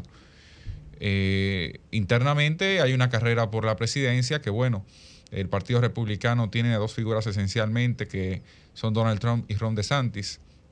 El Partido Demócrata, bueno, al parecer no ha podido eh, hacer que emerjan otras figuras, dado sobre todo la declaración del presidente eh, Joe Biden de aplicar por un segundo mandato, a pesar de las condiciones de salud que atraviesa y la evidente eh, incapacidad física que a veces se, se, pone de manifiesto de sobremanera que además me parece causa una mala imagen para un imperio como Estados Unidos ha sido visto ante el mundo. Su líder, verlo en esas condiciones es un tema un poco cuesta arriba en ocasiones. Y resulta que según las encuestas, desde, desde estos días que se ha conocido no solo el escándalo actual del presidente Donald Trump, sino también el que le antecedió relativo a, a, una señora que supuestamente él había pagado por unos servicios sexuales, resulta que ha incrementado su impopularidad. Sin embargo, cuando se analizan los sondeos electorales, ha crecido hasta siete puntos la popularidad del presidente Donald Trump en estos últimos últimas dos, tres semanas sobre todo. Y uno analiza este escenario y se pregunta, caramba, ¿de qué fenómeno estamos hablando? ¿Qué hombre es este que a pesar de la popularidad ir en constante decrecimiento, tiene una intención de voto que supera en la actualidad, en la mayoría de las encuestas, entre 4 y 5 puntos al presidente Joe Biden, en caso de que fuera este electo eh, candidato tanto del Partido Demócrata como del Partido Republicano, según cada caso. Entonces, yo creo que hay que analizar en su justa dimensión y poner el ojo en lo que puede ocurrir en Estados Unidos en ese sentido, porque de entrada el Partido Demócrata parece que irá a unas elecciones donde habrá serias debilidades, sobre todo porque si finalmente el candidato de ese partido es Joe Biden, si él persiste en ese interés de mantenerse en la presidencia de la República, es probable que la propia mala campaña nazca de su organización política. Y si no es él, pues entonces corre el riesgo de que no prenda ninguna de las candidaturas que han salido a flote a esta Pitt, que es el actual secretario de transportación de ese, país.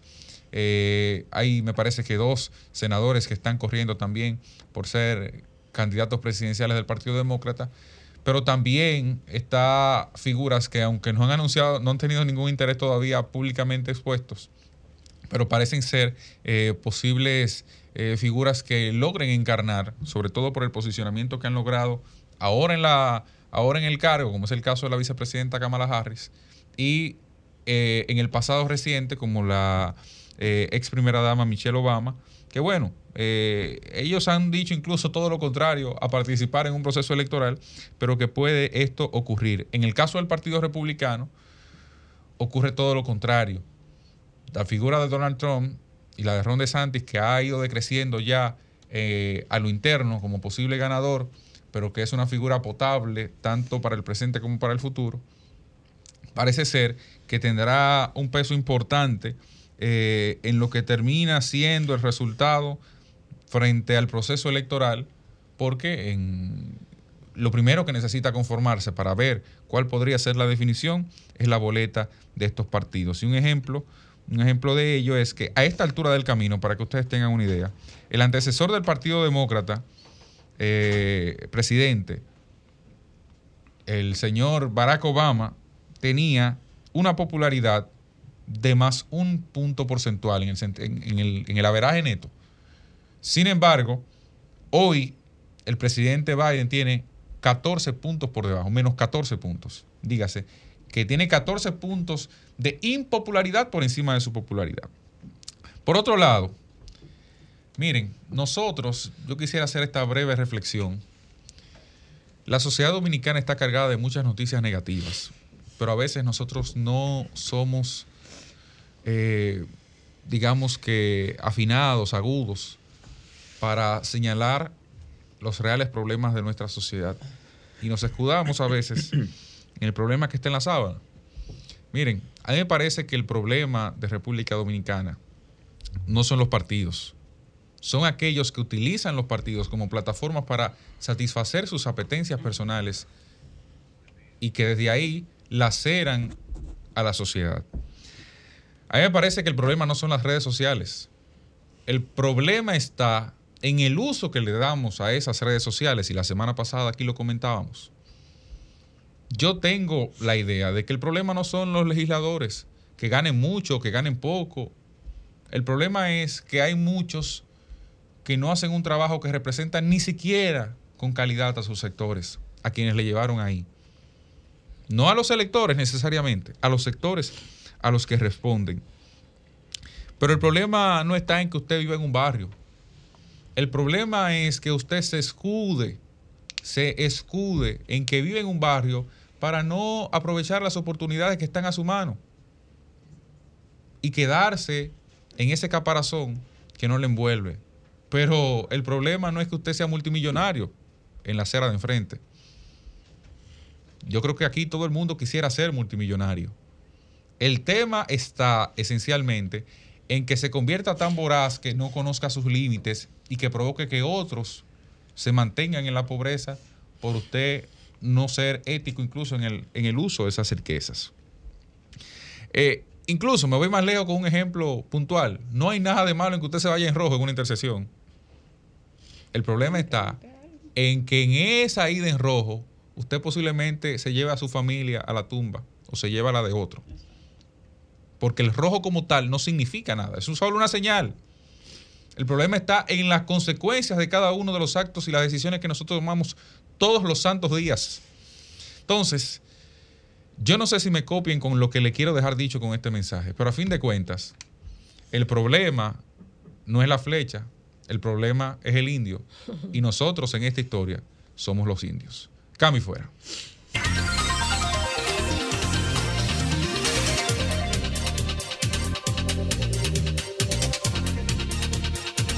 8 y 24 de la mañana continuamos con esta ronda de comentarios en el Sol de los Sábados y es el turno de la regidora del pueblo. Muy buen día para Liz Mieses. Muy buenos días, Yuri. Buenos días a todo el equipo de Sol de los Sábados y a todas las personas que nos sintonizan cada sábado por aquí, esta plataforma RCC Media.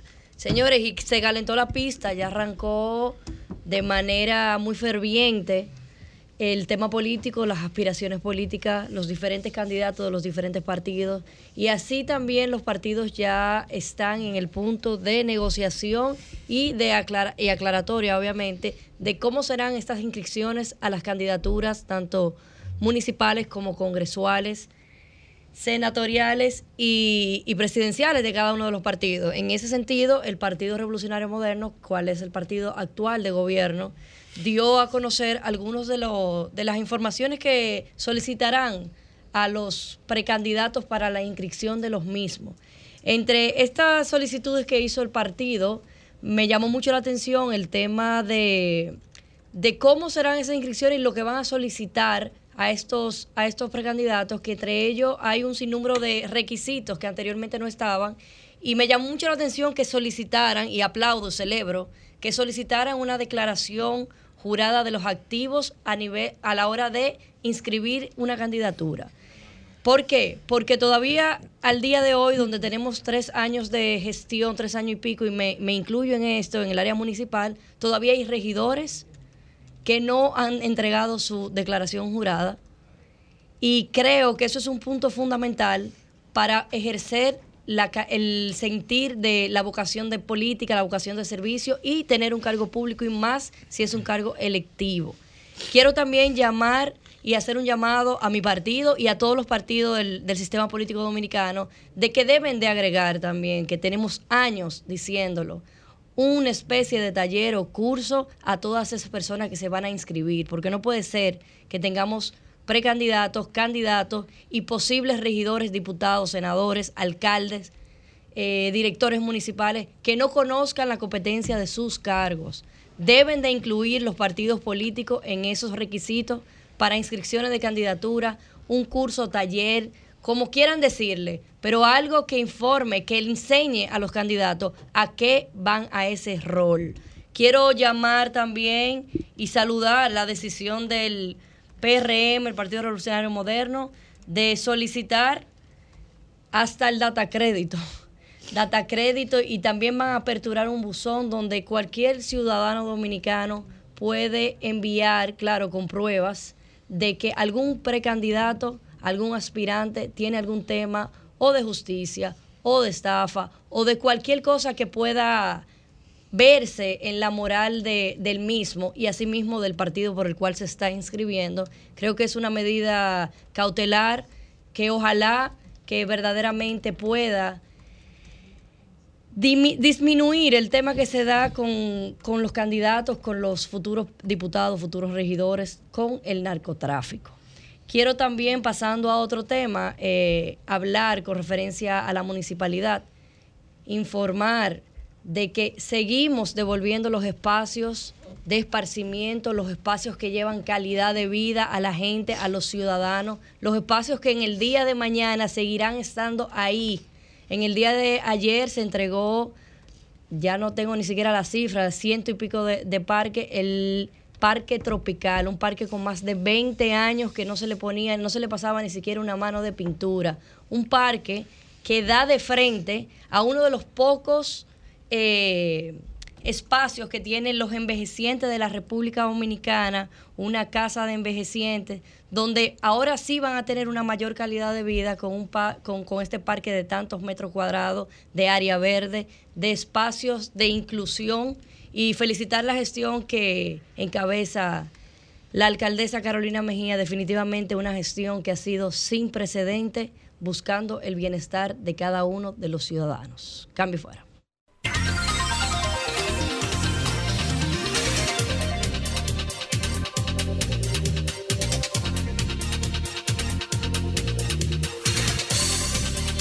Las 8 y 28 de la mañana continuamos con nuestra ronda de comentarios y es el turno de Roselvis Vargas. Muy buen día, Roselvis. Buenos días a la gente que nos sintoniza desde temprano y a los que se han integrado a esta programación pues a partir de este momento. Saludos a nuestro coordinador. Señores, agradecerle por las felicitaciones que me dieron más temprano en el día de mi cumpleaños y muy sinceramente, de verdad que yo encantada de estar aquí pues compartiendo la mañana de mi onomástico con ustedes y con los oyentes y la gente que nos sintoniza a través de las plataformas digitales. Miren, quiero hablar hoy de eh, un tema que cuando me lo mencionaron por primera vez, eh, yo lo creía improbable. Sin embargo, a raíz de las eh, acciones que están ejecutando las autoridades, eh, pues parece que es un hecho. Y se trata de la entrada en territorio dominicano de algunos miembros de la Mara Salvatrucha, específicamente procedentes del Salvador, ante las presiones que están teniendo en ese país centroamericano del gobierno de Nayib Bukele. Hace alrededor de tres semanas, yo compartiendo en un, en un club de playa en la zona este del país, alguien me decía de los que trabajaban en ese establecimiento que se habían visto ya eh, ahí algunos miembros de la Mara Salvatrucha que son claramente identificables porque eh, dentro de su, digamos, de, de, los tatuajes que, que, muestran y que exhiben, pues está este tatuaje que dice claramente en el pecho Salvatrucha y en la espalda el tatuaje que le llena completamente la espalda, la espalda Mara Salvatrucha. Así se identifican eh, fácilmente los miembros de esta banda que se originó, señores, en Los Ángeles en la década de los 80, cuando algunos inmigrantes y refugiados de la Guerra Civil del Salvador, pues digamos, se organizaron en principio para protegerse en Los Ángeles y lo que luego fue creciendo, eh, pues hasta convertirse en una de las organizaciones criminales más eh, potentes del continente que inició en Los Ángeles, se expandió a otros estados de los Estados Unidos, eh, tiene presencia en países de la región eh, de América Latina como México, El Salvador, Honduras, Guatemala, pero se ha expandido también a a otros países del, del, continente, como Canadá e incluso en Europa, en España, en Italia, tiene presencia pues esta banda criminal. ¿Qué es lo delicado para nosotros en este momento, señores? Eh, mucha gente mira eh, eh, con ojos envidiables lo que está haciendo Nayib Bukele en El Salvador con esta mega prisión que inauguró a principio de año, donde pues están metiendo la mayoría de los miembros de la Mara Salvatrucha. Pero ante estas presiones, pues esta gente buscando un escape parece que pudieran ver como uno de sus destinos República Dominicana. El día de ayer se filtró la información de que pues las autoridades de migración están haciendo eh, un chequeo minucioso de los pasajeros procedentes de Salvador. Hay que decir que la aerolínea Arajet eh, pues trae actualmente Arajet y me parece que Copa eh, son las aerolíneas que, que, actualmente pues están volando hacia San Salvador y llevan y traen pasajeros hacia ese destino por el Aeropuerto Internacional de las Américas. Se está chequeando de manera más minuciosa a los pasajeros procedentes del Salvador, porque evidentemente ya con la situación que tiene República Dominicana en, materia de seguridad, eh, como sabemos que la situación económica pues ha desbordado, digamos, las actividades eh, delictivas, la presión que hay en Haití y la eventual migración de algunos eh, bandoleros de Haití hacia República Dominicana, que encima de eso le vengamos a sumar pues los de Centroamérica, está bien complicado. Y aquí quiero que prestemos atención a algunas similitudes que yo he encontrado entre cómo opera la Mara Salvatrucha y algunas cosas que hemos visto en la forma de eh, pues operar de las bandas que se han estado atacando en Santiago, especialmente la de la J. Miren. Usualmente lo que ha hecho eh, la Mara en El Salvador es pactar con los partidos cuando están en campaña y luego pues lograr negociaciones con los partidos en gobierno. Fue lo que pasó con el gobierno eh, de El Salvador en el 2012. Así fue como se logró en ese año que los homicidios pasaran de 70 por cada 100.000 habitantes en el 2011 a 41 solamente por cada 100.000 habitantes en el 2012. Esto fue durante el gobierno de Mauricio Funes, que es del partido de izquierda del Frente Farabundo Martí de Liberación Nacional en Guatemala. Estas negociaciones se hicieron naturalmente de manera secreta, pero lo que buscaba este gobierno era, bueno, pues reducir la tasa de homicidios y qué le daba a cambio a los miembros de la Mara. Bueno, pues los transfería a cárceles más severas. Eh, digamos que tenían facilidades dentro de, de, su encarcelamiento, visitas conyugales, incluso pago en efectivos, en, en efectivo. Pero ¿qué pasó eh, luego en el 2015? cuando pues se acabó esta luna de miel, eh, digamos, si hubo cambio de gobierno, que pasaron de 41 en el 2012 por cada 100 mil habitantes los homicidios a 103. ¿Mm? Y aunque algunos defienden lo que está haciendo Bukele con los pandilleros, eh, se dijo en, en, ese momento, en el 2019, cuando Bukele empezó la campaña, que también estaba haciendo negociaciones con eh, los miembros de la Mara Salvatrucha. Lo hizo en campaña, según lo que reportan los medios eh, salvadoreños y estadounidenses, y lo hizo durante los tres primeros años de gobierno. Lo que aparentemente cambió en enero de este año con la apertura de esta mega cárcel, donde están pues la mayoría de los que están siendo apresados. ¿Qué sucede cuando se rompen estos supuestos pactos que se hacen? Hacen entre el gobierno del Salvador y los miembros de la Mara, que ellos empiezan a presionar. En el 2015, además de que hubo homicidios y ataques contra funcionarios, no solo en El Salvador, también lo hubo en los Estados Unidos. ¿Qué es lo que yo veo de similitud con lo que está pasando aquí? Bueno, se presiona y se opera contra las bandas en las cárceles, se atacan sus puntos de droga, eh, se persiguen a sus cabecillas y se amenaza al hijo de la procuradora, eh, tienen que mudarla, se amenazan otros funcionarios más. Entonces creo que debemos ser muy minuciosos. Esto lo digo antes de que pues los defensores de ciertas causas empiecen a decir eh, que sería discriminación o no sé cuántas cosas más, eh, tratar de una manera especial en este sentido a los pasajeros procedentes del Salvador, cuando debemos ver que lo que se está dando es pasos previos antes de que sea mucho peor, digamos, una eventual operación de algunos miembros de la Mara Salvatrucha en República Dominicana. Enhorabuena por lo que está haciendo con antelación el gobierno dominicano la licenciada, la, la, la, la licenciada denunciando los males.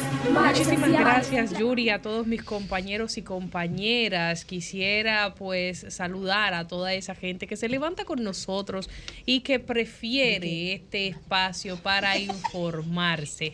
De inmediato mencionar algunos temas de interés. En primer lugar, una información importante especialmente para una comunidad en específico. Y es que el Ministerio de Obras Públicas y Comunicaciones informó que en coordinación con los principales representantes de la comunidad impactada por la ampliación de la avenida Coronel Rafael Fernández Domínguez, antigua autopista San Isidro, decidió aumentar de 9 a 21 los cruces peatonales en los 5.80 kilómetros de la vía, dando respuesta a demandas de representantes de las juntas de vecinos comerciantes, también transportistas y demás sectores.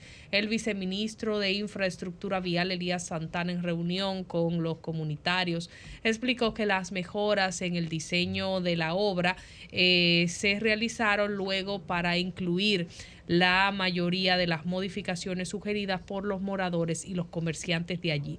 Dijo que la nueva avenida va a contar con ocho carriles, cuatro en ambos sentidos, entre ellos dos directos más dos carriles de una marginal, incluyendo estos nueve cruces adicionales a los contemplados en el diseño original, lo que va a convertir esto en una vía moderna y segura con el fin de adecuarse al desarrollo habitacional de la zona, provocando un vertiginoso crecimiento poblacional del área. Qué bueno que las autoridades tengan la capacidad de modificar sus planes de acuerdo a las necesidades de la comunidad. Esto siempre es de sabios, que si algo se ha planificado de acuerdo a lo que la autoridad entiende correcto, pero la eh, necesidad de quienes viven allí, de las juntas de vecinos que están allí, de los comerciantes que allí residen, pues entienden que hay que hacer cualquier modificación que los beneficie, tengan ellos la eh, pues eh, sensatez de escuchar y hacer los cambios de lugar.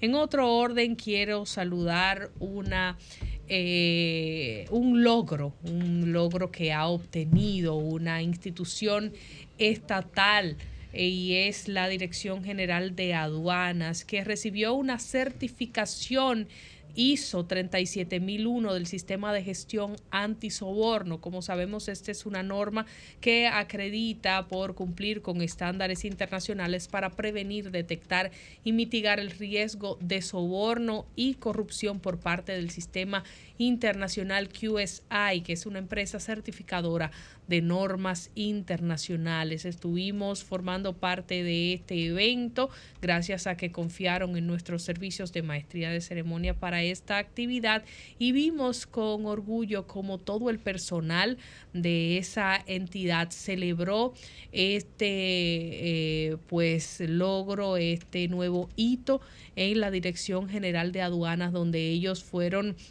eh, pues eh, alcanzando esta nueva meta y donde cumplieron con todos los requisitos, con todas las verificaciones del lugar, donde cumplieron con todas las, eh, las pautas que se requiere para una norma como esa.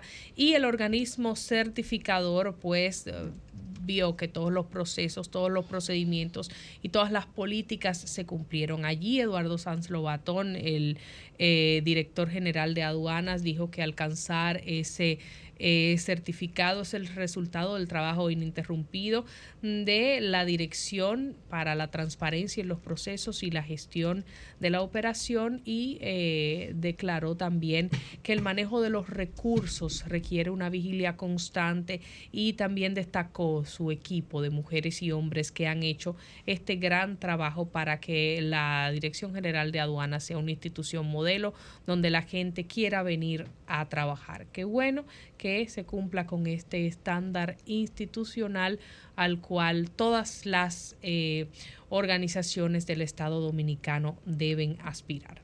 Señores, en otro orden quiero hablar de un tema que me preocupa mucho y es, yo diría que una cruzada que estamos viviendo contra la escuela y contra la sociedad. Es preocupante la situación que se vive en el sistema educativo dominicano que eh, pues da mucho no solo de qué hablar, sino deja mucho que desear del desempeño que han tenido el manejo de esa cartera lamentablemente en cómo se ha venido llevando.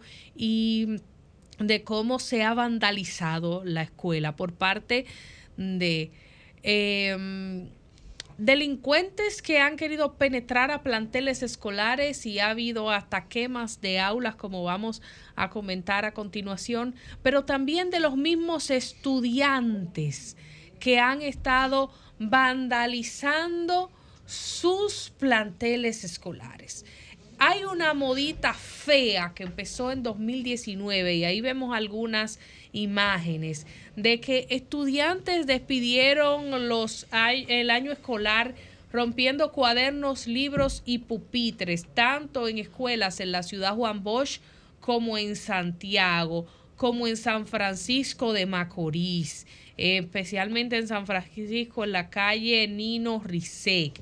Pero luego, en 2023, y de ese sí creo que tenemos un video, yo quiero que veamos las imágenes de No Cargó. Bueno, hay unas imágenes de este año y ustedes la habrán podido ver en las redes sociales del Liceo San Marcos en Puerto Plata. Agarraron y llenaron, pero la calle completa con todas esas mascotas, señores, porque ellos decidieron que se terminó el año escolar y esos estudiantes agarraron todas esas mascotas y la desfilfarraron en plena calle, celebrando que se acabó el año escolar. Pero no obstante pasó esto y están los que supuestamente son el futuro del país, que uno dice que la juventud es el futuro, pero entiendo que la juventud es el presente haciendo estas cosas, entonces hay unos eh, desaprensivos, que han quemado las aulas del Liceo Carmen Celia Balaguer en Los Alcarrizos. Y allí la directora de la escuela, Juana Pereira, dijo que ellos entraron a tres salones, estos desaprensivos, porque vieron que eh, no había cámaras, que vieron que habían cámaras, perdón, rompieron las cámaras y entonces procedieron a quemar las aulas y los dejaron sin videos que el portero cuando llegó a las 6 de la mañana, como no tienen un portero de noche, fue el que se, se percató de este tema. Esto se suma a una serie de actos delictivos que vienen ocurriendo en las escuelas públicas en los últimos meses. Recordemos las estadísticas del informe de dirección y orientación psicológica del ministerio, donde se registraron 20.120 conflictos violentos entre estudiantes y 1.724 enfrentamientos entre alumnos y docentes desde septiembre de 2022 hasta el pasado mes de abril. El reporte, recordemos que decía que 297 hechos violentos se habían contabilizado entre alumnos y personal administrativo y que entre profesores y familiares habían 322 conflictos y de docente a docente 177 hechos violentos. Hay una situación difícil en el, difícil en el país. Hay un vandalismo contra las escuelas de delincuentes afectando los planteles, estudiantes vandalizando las escuelas, la sociedad vandalizándose entre sí misma, comiéndonos unos con otros y esto se refleja en las escuelas. Y esto nos está afectando grandemente quería expresar esta situación. Hay que buscarle una solución. Las autoridades son los llamados a esto y es importante que se tome acción.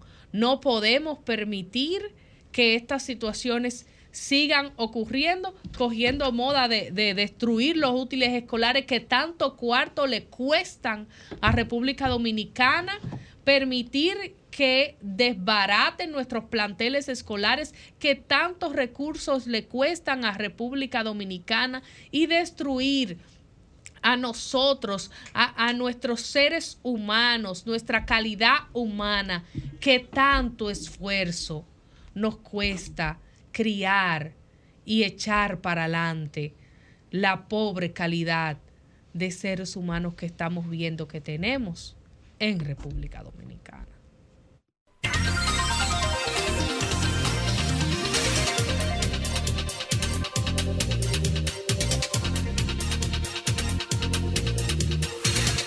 52, 8, 52 minutos de la mañana y ha llegado el turno del comentario de la embajadora del pueblo, Milicen Uribe.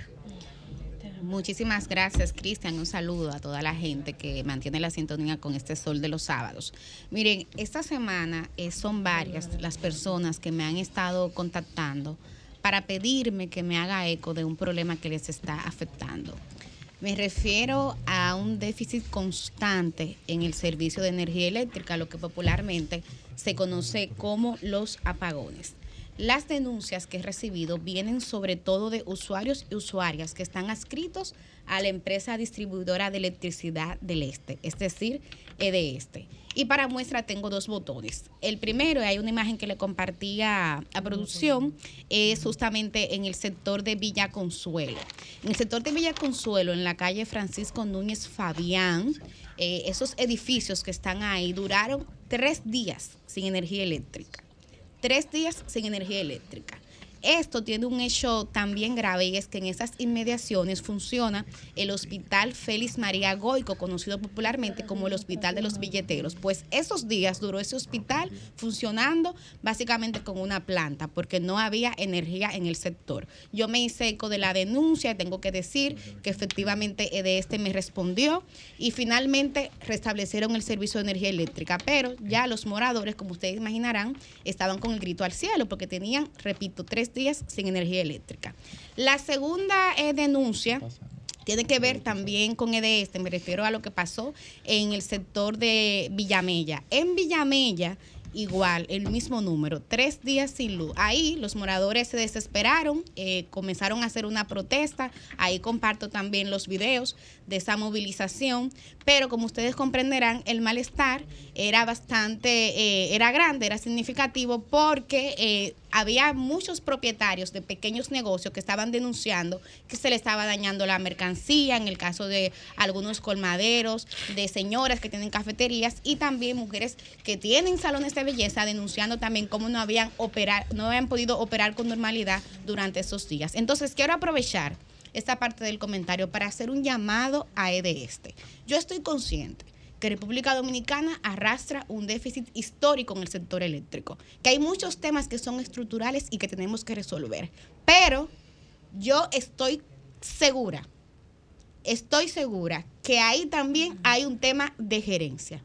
Cuando uno ve los numeritos de este y lo compara con las otras sedes, no es que las otras estén mejor, pero créanme que de este está mucho peor. Entonces, quiero hacer un llamado porque estoy segura que hay un tema de gerencia. En el caso, por ejemplo, de Villa Consuelo, me dicen que hay una avería que es constante y que hay también un tema inclusive de servicio al cliente, de la atención con que se les responde a los usuarios que hacen sus debidos reportes. La respuesta que se le está dando es muy precaria. Entonces, atención a eso porque yo creo que ya está bueno de que aquí lamentablemente tengamos que seguir viviendo como se hacía en épocas pasadas y que algo tan elemental como la energía eléctrica no esté garantizado. Entonces, quiero pasar ahora a mi segundo tema, que tiene que ver con una eh, preocupación. Señores, ¿qué está pasando en las escuelas de República Dominicana? Yo quiero que ustedes hagan el ejercicio de tomar su teléfono móvil y poner pelea en escuelas dominicanas y verán la cantidad de videos, muchos de ellos virales, que lamentablemente reproducen enfrentamientos, peleas entre estudiantes dominicanos dentro y fuera de las escuelas. Ya eh, vimos, fue visto y hartamente discutido por todos, el caso de Manguito en San Pedro de Macorís, que cercenó la mano de otro estudiante. Pero justamente en esta semana veíamos otro video también viral que tenía lugar en La Vega veíamos también otro video que ese realmente me, impactó mucho, que tenía que ver eh, con, en, en, Verón Punta Cana. Ahí dos estudiantes enfrentándose a machetazos. No les comparto esas imágenes porque lamentablemente la mayoría de los casos son menores de edad. Entonces no vale la pena exponerles. Pero la verdad que son videos alarmantes. Quiero detenerme en un caso particular que sucedió en Santo Domingo Este, específicamente en el ensanche Osama. Tampoco voy a mencionar el nombre de la escuela porque es también un poco estigmatizarla, pero sí decirles que ahí un estudiante de 12 añitos de edad, 12 añitos de edad, cursaba el quinto de primaria y perdió la vida luego de durar 20 días en cuidados intensivos, hospitalizado en el doctor Robert Rick Cabral. ¿Ustedes saben por qué? Porque un compañerito de la misma edad, estamos hablando de niños que están apenas en, en quinto curso, le dio una paliza que lamentablemente ese niño perdió la vida. Y eso es en una escuela dominicana. Entonces, eso es un tema que a mí me preocupa y pienso que hay que prestarle atención. Yo veía un poco la posición oficial, veía al ministro Ángel Hernández refiriéndose al mismo, y él señalaba que apenas el 1% del estudiantado dominicano es que está siendo afectado por esta violencia. Dice que hay, en el caso del sistema público son más de 2 millones de estudiantes y que esto solamente se da en un 1%. Miren, yo guardo distancia, nunca me ha parecido correcto cuando las autoridades ante un cuestionamiento de un problema responden minimizándolo. Yo creo que así sean 1, 2, 3, 4, 5, 10, 15, 20 estudiantes que estén en, en situaciones como esta, uno pierde una mano, el otro pierde la vida o sea, yo creo que eso es preocupante. Ahora bien, entiendo, y, y aquí va mi preocupación, que con este tema no podemos buscar la fiebre en la sábana. No es que la violencia está en las escuelas. La violencia está en la sociedad y se reproduce en las escuelas. Y tenemos que atacarla en la sociedad para que disminuya en las escuelas. Entonces me preocupa que el abordaje en este caso sea simplemente quedarnos buscando la fiebre en la sábana. Entonces, ¿qué yo entiendo que es importante hacer? Bueno, hay que partir de reconocer que efectivamente esta es una sociedad muy violenta. A los hechos me remito.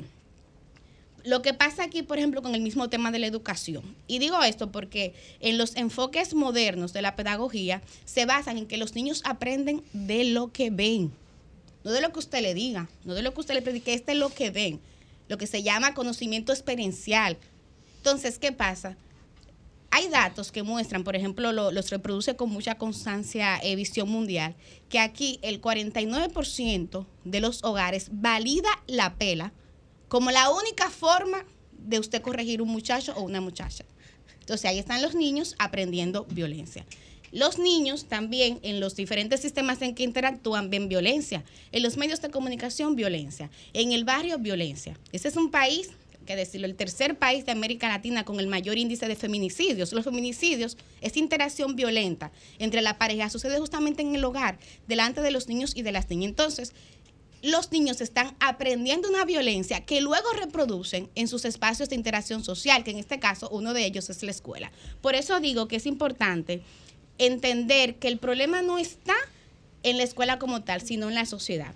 Pienso ya para eh, concluir que tenemos entonces que comenzar a educar en la tolerancia. Y claro que sí, la escuela aquí puede ser parte de las soluciones. Yo no sé ahora, pero en mis tiempos, cuando yo estudié, habían los departamentos de orientación escolar y las psicólogas hacían constantemente reuniones, test con los estudiantes para ver un poco qué se movía en la mente de ese joven o de esa joven, de ese niño o de esa niña. Entonces creo que el tema de la prevención es importante. De igual manera, eh, pienso que la policía escolar aquí tiene un rol que jugar. He tenido datos de que eso es un servicio que ha venido eh, disminuyéndose, pero si bien es cierto, cierto que sería hasta, punto, hasta un punto de vista eh, reactivo, pienso que pudiera ser un factor de disuasivo, por ejemplo, en el caso de esas peleas que se están registrando a la salida del colegio que no son nuevas, pero que están dándose también en este contexto. Entonces, cierro diciendo que miren, lamentablemente eh, no se cambia haciendo lo mismo. No se cambia haciendo lo mismo. Yo creo que tenemos que partir primero de entender que no hay que esperar, no hay que esperar que se nos haga muy tarde para ablandar habichuelas y por eso reitero, me preocupó bastante la respuesta que se daba desde el Ministerio de Educación a este tema. O sea, no tenemos que esperar que ese 1% llegue a un 15, a un 20, a un 10%, tenemos que comenzar a actuar tempranamente. Pero lo segundo es que hay que apostar a soluciones distintas porque pienso que solo así podremos de alguna manera obtener resultados que sean realmente diferenciadores. Cambio fuera.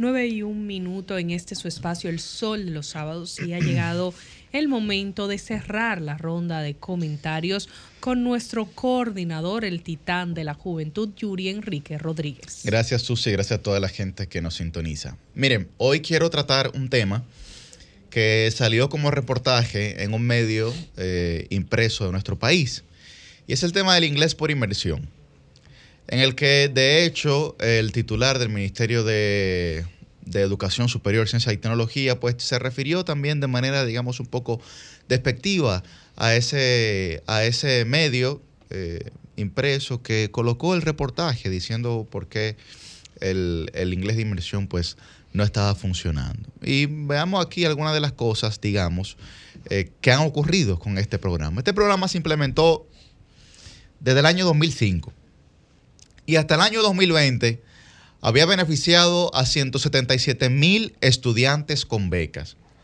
Un promedio de 23.500 becados por año y de esos 23.500 becados, eh, 22.000 se graduaban aproximadamente 15.000 jóvenes, ¿no? Vamos a ver de inmediato este cuadro que lo ha colocado producción. 2016 becado 18 mil, 2017 becado 20 mil, 2018 20 mil, 2019 21 mil, 2020 evidentemente no aplica, 2021 22 mil y 2022 20 mil. Ahora bien, ¿cuál es el dato importante aquí? Es el porcentaje de los graduados. El mínimo de porcentaje que había tenido las gestiones anteriores encabezadas por el PLD, el mínimo de graduado era de un 72%. Y el mínimo de graduado que ha tenido esta gestión ha sido de un 41,8%. En el 21, que tal vez se puede justificar porque veníamos de la pandemia. Pero en el caso del 2022, que es el año pasado, que debió haber, digamos, transitado un camino de normalidad, el inglés por inmersión, el porcentaje de graduados fue de un 59,9%. Gracias, producción.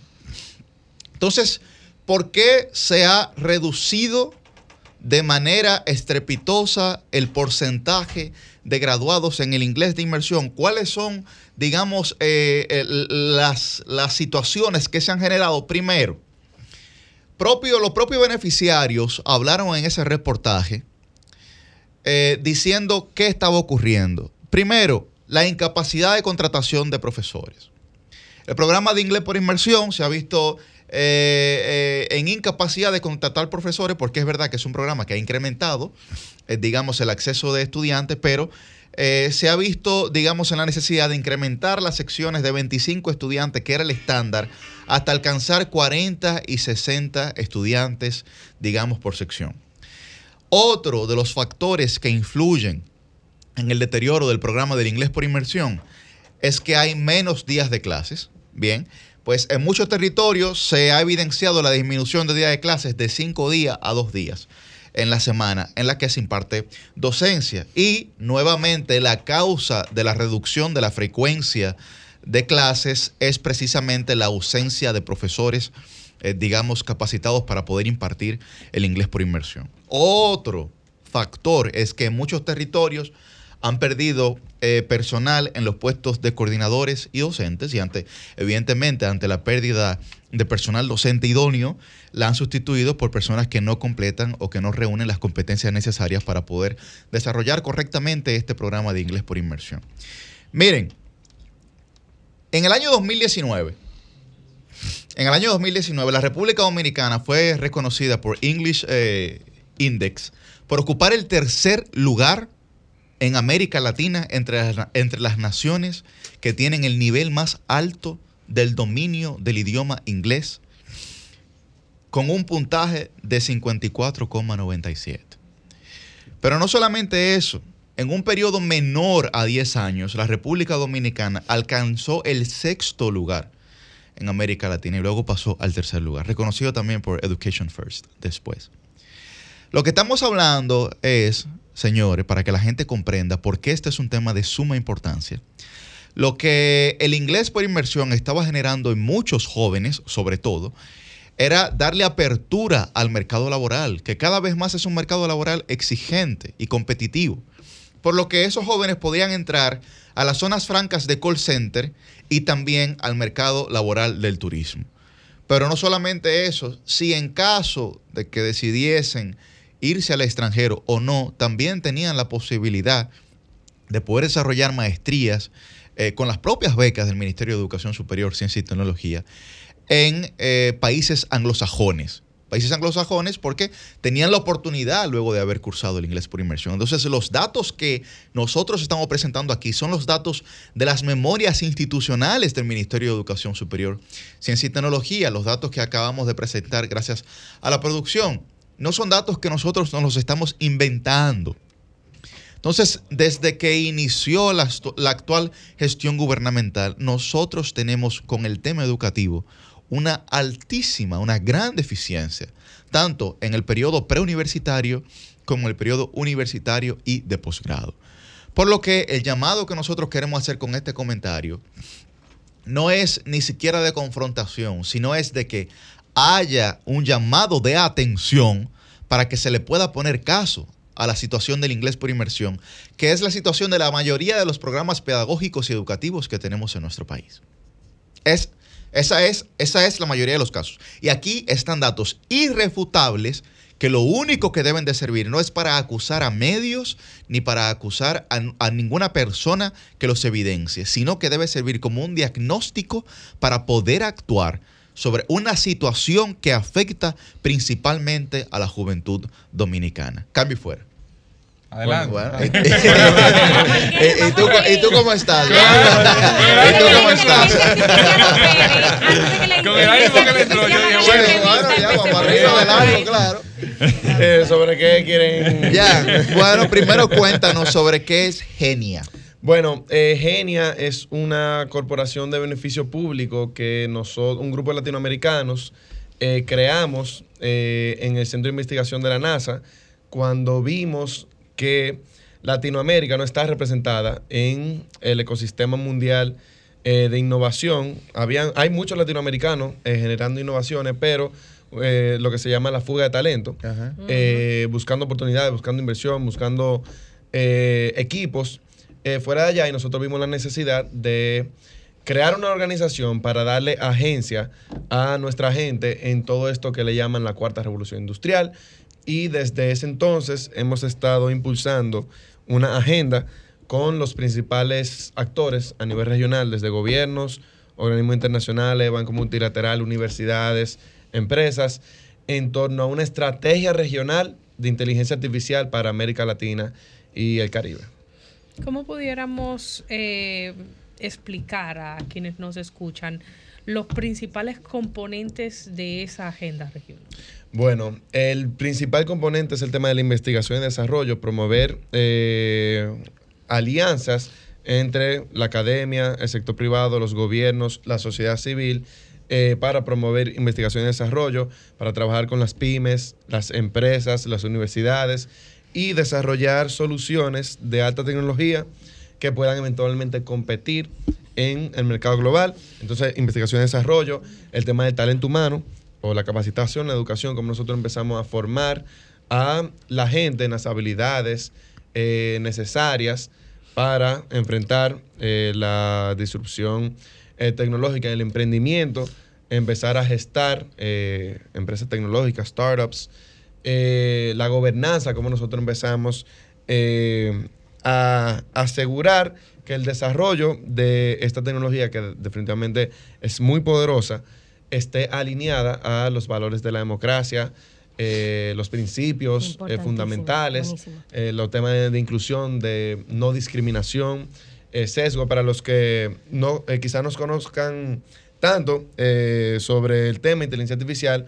Uno de los principales riesgos que tiene la inteligencia artificial es el tema de la discriminación y el sesgo. Le pongo un ¿Cómo en ejemplo. qué forma, por favor? Exacto, pon- pon un ejemplo concreto. Por ejemplo, una inteligencia artificial que un equipo de recursos humanos en una empresa o un gobierno eh, quiere utilizar para decidir qué candidato o candidata eh, para un empleo va a ser escogido. Y obviamente es- hay inteligencia artificial que te pueden ayudar. Si hay perfil A y perfil B, pero el perfil A es alguien que nació en Piantini y el perfil B es alguien que nació en Gualey o en Guachupita. Y pueden tener las mismas habilidades, pero la base de datos que fue utilizada para entrenar el sistema de inteligencia artificial, usualmente le dice a la máquina, la gente que nació en Piantini tiene mayor probabilidad de conseguir un trabajo que la gente que nació en Gualey o en Guachupita. La máquina, independientemente de que el, par- el perfil de Guachupita haya, tenga mayor habilidades, mejor preparación, Incluso. va a discriminar en contra de el perfil que nació. O sea, el valor de la variable Exacto. que le da la- la máquina. Eh, exacto. Son con, con qué datos nosotros entrenamos la máquina y realmente. Pero ahí entra la mano humana, digamos, hasta ese punto, ¿verdad? Sí, sí. O sea, pero la decisión la toma la máquina. O sea, el output la toma la máquina. Obviamente ya la empresa decide a quién contratar, pero la máquina va a tomar, va, va a tirar un resultado Con ese sesgo. con ese sesgo. Entonces, cuando yo hablaba ahorita de que la misión de Genia es la inclusión latinoamericana en el desarrollo de inteligencia artificial, no hablamos de inclusión en términos abstractos. Cuando hablamos de inclusión latinoamericana, hablamos en términos concretos de que nuestros datos, nuestros parámetros, Buenísimo. nuestras características sean incluidas en el entrenamiento, en los criterios que eh, se está desarrollando en inteligencia artificial. Jan, ¿qué, ¿qué tan desarrollados están los países de Latinoamérica en inteligencia artificial? Y si pudiéramos mencionar, mencionar cuáles están más a la vanguardia Sí, en mira, la región. en América Latina todavía, todavía estamos en pañales, porque en general en el mundo la inteligencia artificial todavía está en una etapa temprana para lo que viene, porque es algo exponencial, aunque ya después de noviembre del año pasado, con la aparición de ChatGPT, se volvió mainstream eh, el tema de la inteligencia artificial, pero en América Latina en términos de inversión en investigación y desarrollo, nosotros estamos muy bajos. República Dominicana, lamentablemente. ¿Cómo estamos nosotros, Jan, en Mira. términos de, de inteligencia artificial? como Bueno, país? eh, a nivel eh, de índice, nosotros estamos como en la media, pero es que el mundo todavía le falta. Pero realmente, oigan este dato: República Dominicana invierte del 0,01 al 0,03% del PIB en investigación y desarrollo. Para darle como el panorama, sí, sí, claro. eso es de 20 a 70 veces menos que el promedio regional en América Latina. Y el promedio regional de por sí es menos de la mitad del promedio mundial.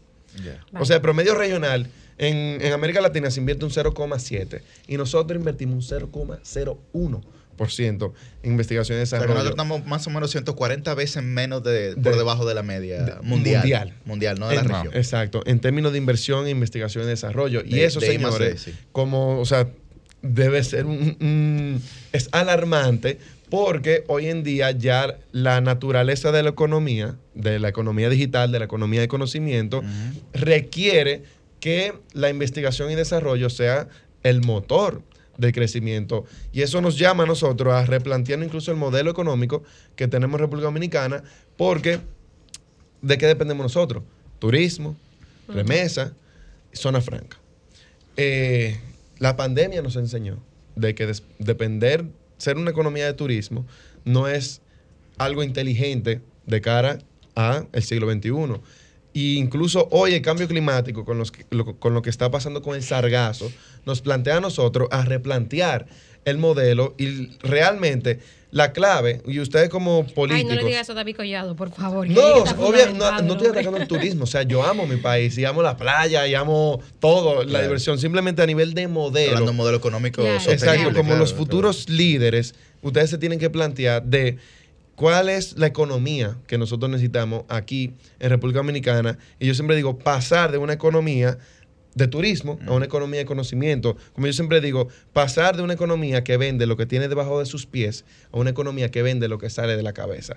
Esa es la clave que tiene República Dominicana para dar el salto al desarrollo. Ningún país con pininos en, en la región, entonces. Sí, mira, eh, Chile, Uruguay son países que han estado liderando el tema de inteligencia artificial. Pero, eh, ¿tú ¿Sabes por el, qué? el- el gobierno de Chile tiene un laboratorio de innovación público, Sí. imagínate. Sí, tiene un centro de inteligencia artificial. También. Colombia eh, acaba de anunciar que va a crear un laboratorio. Pero ¿tú sabes por qué Chile y Uruguay son los que están en la vanguardia? Porque han sido los dos únicos países en América Latina que han hecho una estrategia de inteligencia artificial y la han continuado. Porque muchos países han hecho, como ocho, pero llega un nuevo gobierno y la descontinúa. Entonces, Chile y Uruguay tienen ese nivel de institucionalidad de que independientemente que fue Piñera que hizo la estrategia de inteligencia artificial, Boric la sigue. De que independientemente fue el Frente Amplio en Uruguay que, lo, eh, que empezó, el nuevo gobierno eh, también la siguió. Eh. Jan, una, una pregunta. La, la inteligencia artificial viene precedida por la tecnología, digamos, por una tecnología más básica, más rudimentaria. En la República Dominicana hay una brecha digital importante, no solamente en el ámbito del acceso a, eh, al Internet, por ejemplo, o a tener un dispositivo electrónico, sino al conocimiento del uso de la tecnología. ¿Cómo podemos trabajar en torno a una estrategia en materia de inteligencia artificial en la República Dominicana, tomando en consideración los parámetros de la, de la alta brecha digital que tenemos en el país? Digamos, ¿podría la inteligencia artificial incluso ayudar a cerrar esa, esa brecha? Sí, bueno, mira, el gobierno dominicano lanzó hace como dos o tres años Agenda Digital eh, 2030, que es precisamente la Estrategia Nacional de Transformación Digital, que precisamente busca en, en mucha de su propósito reducir esa brecha digital en términos de, sobre todo, conectividad, acceso. Entonces, luego de la eh, agenda digital, el gobierno lanza la Política Nacional de Innovación. Y dentro de la Política Nacional de Innovación, en el, en el eje de gobernanza, se manda explícita- explícitamente a la elaboración de una Estrategia Nacional de Inteligencia Artificial. Y el presidente hace como uno o dos meses anunció que para agosto tendrá la Estrategia Nacional de Inteligencia Artificial. Ya eh, se está trabajando e incluso ya se iniciaron las mesas técnicas. Hubo una reunión de mesa de alto nivel donde fueron varios ministros, se comprometieron eh, con el tema. Lo importante, yo creo, para el éxito de esta estrategia, porque realmente la mayoría de las estrategias son muy similares. Promover la investigación y desarrollo, el talento humano, la gobernanza, pero lo que no puede faltar es recursos. O sea, si hay una estrategia eh, súper bonita que pueda ganar premios internacionales en, en términos de contenido, pero no tiene el vaqueo financiero, no, o sea, podemos mejorar en los índices internacionales, pero en términos real y prácticos no vamos a estar haciendo mucho. Entonces yo creo que, eh, yo espero que esta estrategia eh, que se está trabajando tenga ese, ese respaldo económico, porque sin eso mm, eh, se y, queda y los, en- y los Pero- contras pero- de- del tema, porque, perdón, Cristian, porque hay mucha gente que todavía tiene un poco de escepticismo, eh, lo ven más como, como una oportunidad, como una amenaza. Eh, hay temas puntuales, lo que puede pasar en la empleomanía, una serie de profesiones que pudieran ser eliminadas a partir de la inteligencia artificial, algunas muy mecánicas como los contadores, otras inclusive como lo- los periodistas. Y el tema también de, de lo que puede pasar con la incursión de inteligencia artificial en política, sobre todo de cara a la, a la A las manipulación electoral. Un poco... El fact-checking se puede aplicar, se puede aplicar en- en- Sí, con la inteligencia definitivamente la inteligencia artificial, incluso en la elaboración de una estrategia nacional de inteligencia artificial, no toma necesariamente como premisa una visión optimista de la inteligencia artificial, porque muchos dicen, hay que elaborar una estrategia por todos estos riesgos y amenazas. Yo le voy a poner un te- un pa- para que la gente vaya entendiendo.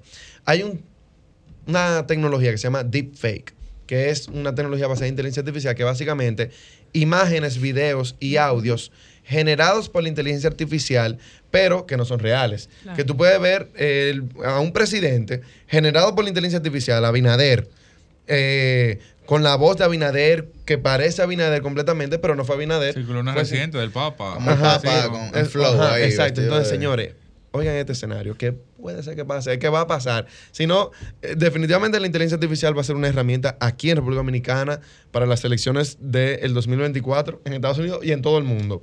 Pero oigan este escenario. Ima- vamos a ponerlo aquí en República Dominicana. Imagínense en el 2024. Abinader, Leonel, Abel Martínez. Abren la mesa, ¿a ¿qué hora? A las 7 de la mañana. A las 6 de la mañana. A las 7 de la mañana abren la mesa. Imagínense que a las 11 o a las 12 hay un ejército de bots.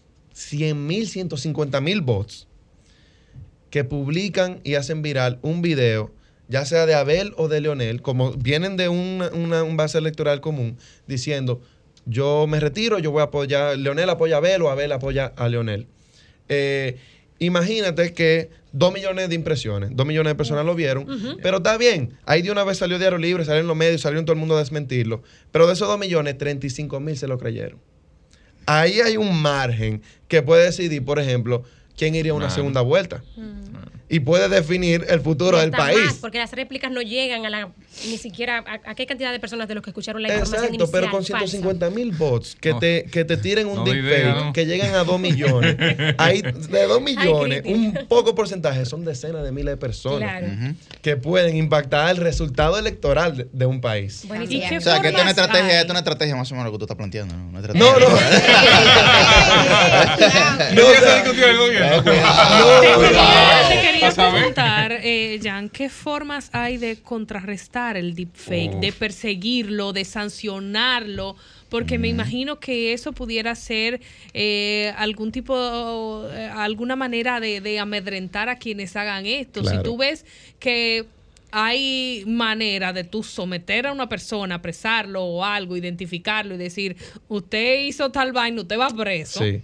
Eh, bueno, ya ahí la gente lo piensa. No, obviamente la legislación puede decir, si tú provocas un deepfake, tú vas preso, pero realmente es muy difícil ejercer eso. Ay, ahora, madre. hasta ahora mismo, la única solución en comillas, y la pongo en comillas porque es una solución muy blanda, es poner, eh, no, no sé cómo se llama en español, watermark, que son como los log- logos. Sí, marca de agua. Ajá. Marca de agua. Lo- ajá, exacto, en los videos, pero eso no es, cualquiera lo puede hacer en su casa. Entonces, mi opinión es, ahora mismo no hay una solución a eso, pero yo creo que Porque simplemente... eso, eso yo te quería preguntar, o sea, y disculpa que te interrumpa, Jan, es, es precisamente los mecanismos de protección en términos jurídicos, garantías que la gente puede tener para poder al menos regular mínimamente todo, toda esta situación. Porque las influencias que se pueden generar entonces son determinantes para procesos políticos, económicos, sociales, etcétera. Sí, eh, ahí entra el tema de la regulación, que regular la inteligencia artificial es muy difícil. De hecho, antes de ayer, Europa publicó el AI Act, que es la primera regulación internacional en el mundo que va a ser como el primer experimento, a ver qué funciona y qué no funciona. Entonces, todavía el tema de la regulación es muy nuevo y no, no sabemos bien cómo regular esta tecnología. El tema económico eh, se ha planteado, hay dos hipótesis sobre el tema.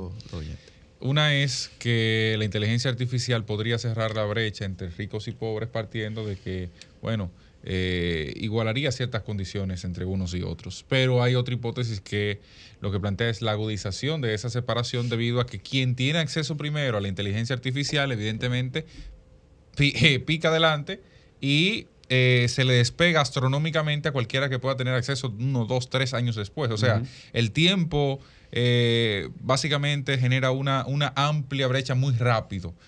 Eh, ¿Cómo lo ves tú en este sentido? ¿Podría acercar a unos y otros o podría sencillamente ampliar lo ya existente? Definitivamente pueden ser ambas y todo va a depender de cómo nosotros gobernemos esta tecnología. Sin embargo, mm, lo que se vislumbra es la profundización de la desigualdad, no solamente a nivel interno de un país, sino entre países. O sea, esa brecha entre el norte global y el sur global se va a profundizar con eh, la inteligencia artificial. Porque, por, por, qué, por ejemplo? La globalización, ¿qué hizo la globalización? De que muchas multinacionales del norte se fueran al sur por eh, menor costo laboral, por eso el China eh, hizo lo que hizo. Sin embargo, ¿qué pasa cuando esas multinacionales no necesiten ir a China porque tienen un proceso automatizado que lo pueden abrir en California? Claro. ¿Qué pasa ahí? A eso va a ser un golpe duro para los países del sur global y en general los países en desarrollo que se han beneficiado de la globalización a nivel de inversión extranjera. O sea, por ejemplo, este iPhone que es diseñado, dice diseñado en California, ensamblado en China. Exacto. Ya salimos de eso. Y, si se puede ensamblar automatizadamente en California, ¿para qué las empresas? Y además con, sobre todo, el auge del proteccionismo, el nacionalismo que hay ahora mismo en el mundo, eh, muy probablemente eso va a terminar afectando negativamente a los países como. Yo voy más lejos, Yuri, tú hablas ahorita del inglés por inmersión y cómo hay una serie de dominicanos que trabajan en call centers con un sistema automatizado, ya tú no vas a necesitar a esa gente. y, eso, y esa es una mano de obra que en Estados Unidos te cuesta tres veces, pero que se van a países del Caribe, por ejemplo, o se van a la India a buscar ese personal, esta gente que te habla inglés, para, para porque te sale más económico. Y ya eso, es un, eso son eh, 50 mil desempleados. Pero, cuando, cuando, tú ves que hay zonas francas de call center, sí, es, porque, es la cosa. Jan, mira, nosotros parecería que estamos viendo a nivel de, de, tecnología e inteligencia artificial la punta del iceberg, ¿verdad? Como, como un pedacito de todo lo que viene. Y surge una pregunta obligatoria. Estamos ante la potencial deshumanización de la dinámica social, profesional, de la dinámica mundial en general, para ser sustituida por la tecnología, o estamos hablando de la humanización de la tecnología, digamos, tendente a hacer parecer a la tecnología al hombre. ¿Cuál, es la postura? ¿La deshumanización de, la, humanidad o la humanización de la tecnología? Mira, yo creo que son ambas. Eh, lo que más se puede comparar con esta cuarta, esta nueva, economía es lo que pasó en la revolución industrial. Así como mucha gente eh, durante la revolución industrial, obreros, se organizaron políticamente en un movimiento que se llamó el ludismo en Inglaterra, mm. que el ludismo eran obreros que se organizaron para destruir a la máquina, porque decía, la máquina vino a quitar mi trabajo. Sin embargo, lo que mostró la historia es que surgieron nuevos sectores, nuevos empleos, sobre todo en el sector servicio, donde se adaptó todo. Entonces, no era como necesariamente la máquina contra el humano, sino que la máquina vino a crear nuevas dinámicas. Sin embargo, yo creo que ya en temas más de largo plazo, sobre todo con el tema de inteligencia artificial, hay un aspecto que es lo que le llaman el transhumanismo, que es la utilización de la tecnología para mejorar al ser humano a tal nivel que ese mejoramiento logre crear lo que le llaman una especie posthumana. Básicamente, hay tres vertientes. ¿no? Yo sé que no, el tema no es el transhumanismo aquí, pero... no, no, no, pero claro, la gente debe estar interesada. Sí, bueno, o sea, eh, el transhumanismo puede llegar a través de la edición genética, eh, básicamente, ¿cuándo aparecerá el primer transhumano?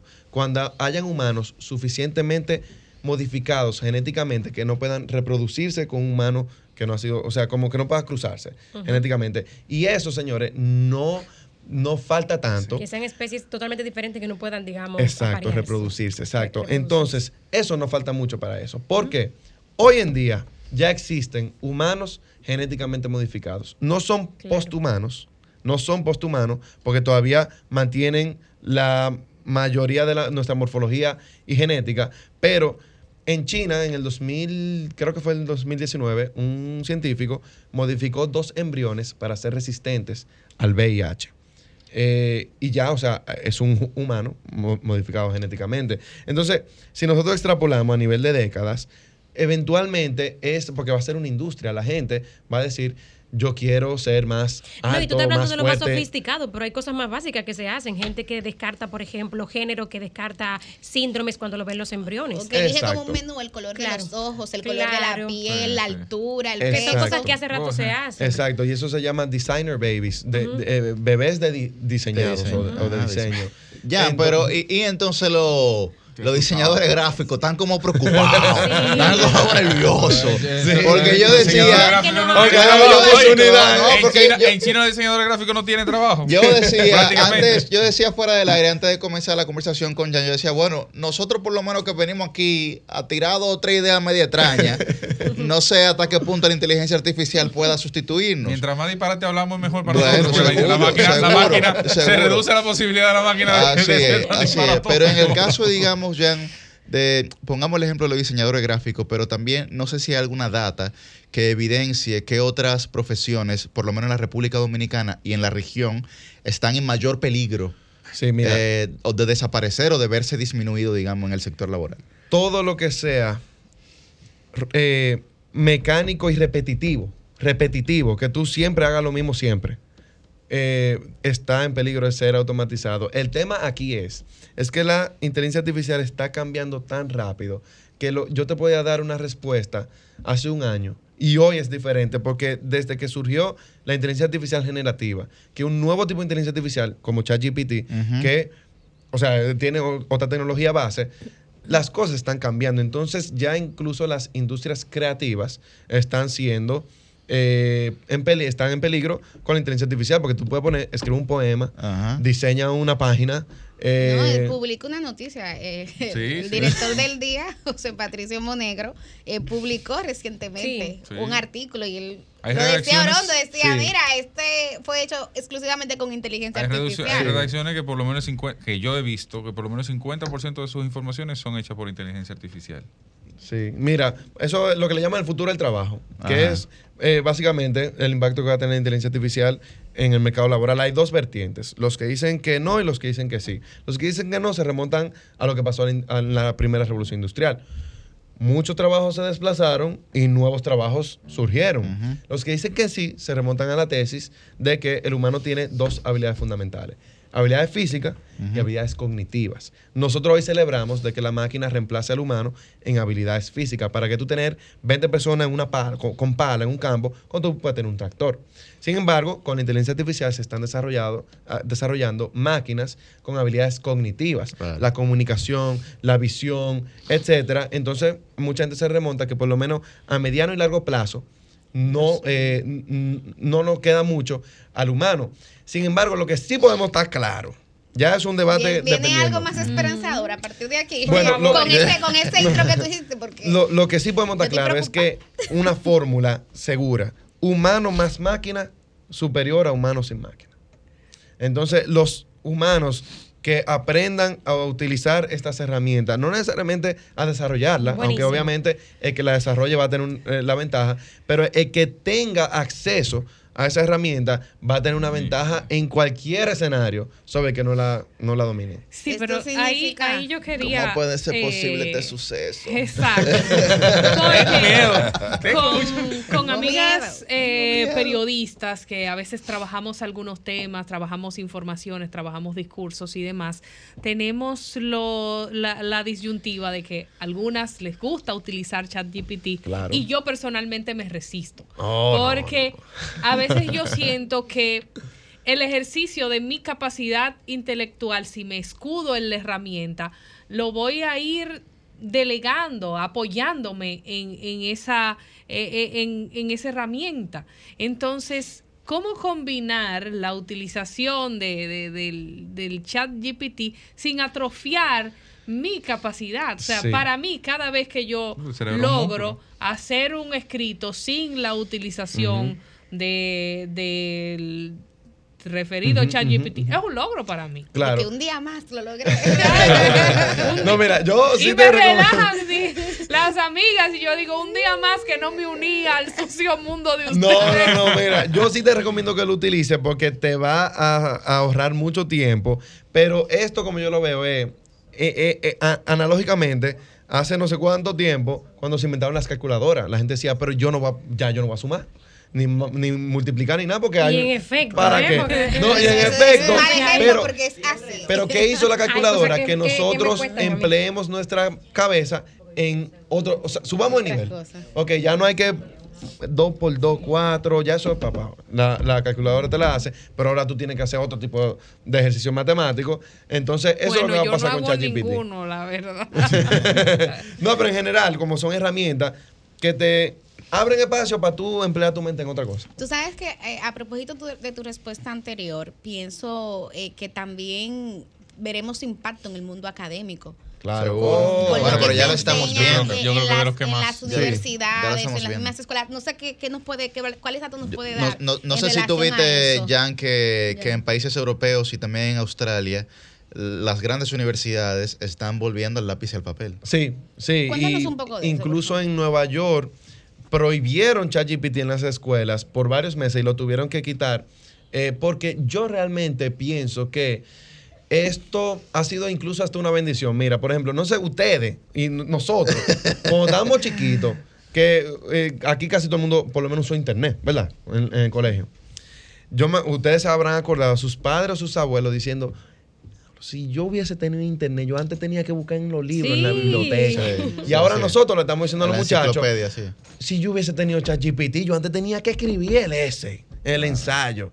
Entonces, son simplemente nuevas herramientas que, noso- que el sistema educativo tiene que adaptarse. No, porque- pero ahí está, está fuerte ahí, ¿eh? Sí, pero Peda- mira- Pedagógicamente ahí está fuerte, Sí. porque como tú, como tú garantizas eh, la enseñanza y el aprendizaje del niño si realmente no hay un ejercicio práctico en términos pedagógicos. Ah, yo creo que tú tienes que poner ahora a los niños a explicarte eh, lo que te dijo el ChatGPT y a verificar si lo que te dijo el ChatGPT es cierto.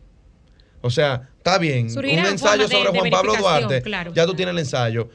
Pero es verdad que Juan Pablo Duarte nació en dónde fue que nació en Juan Pablo Duarte. O eh, eh, explícame, busca a ver si es verdad. ChatGPT te dijo que fue en X. Yo no sé dónde nació Juan Pablo Duarte. O sea, no sé, en la española, en Haití.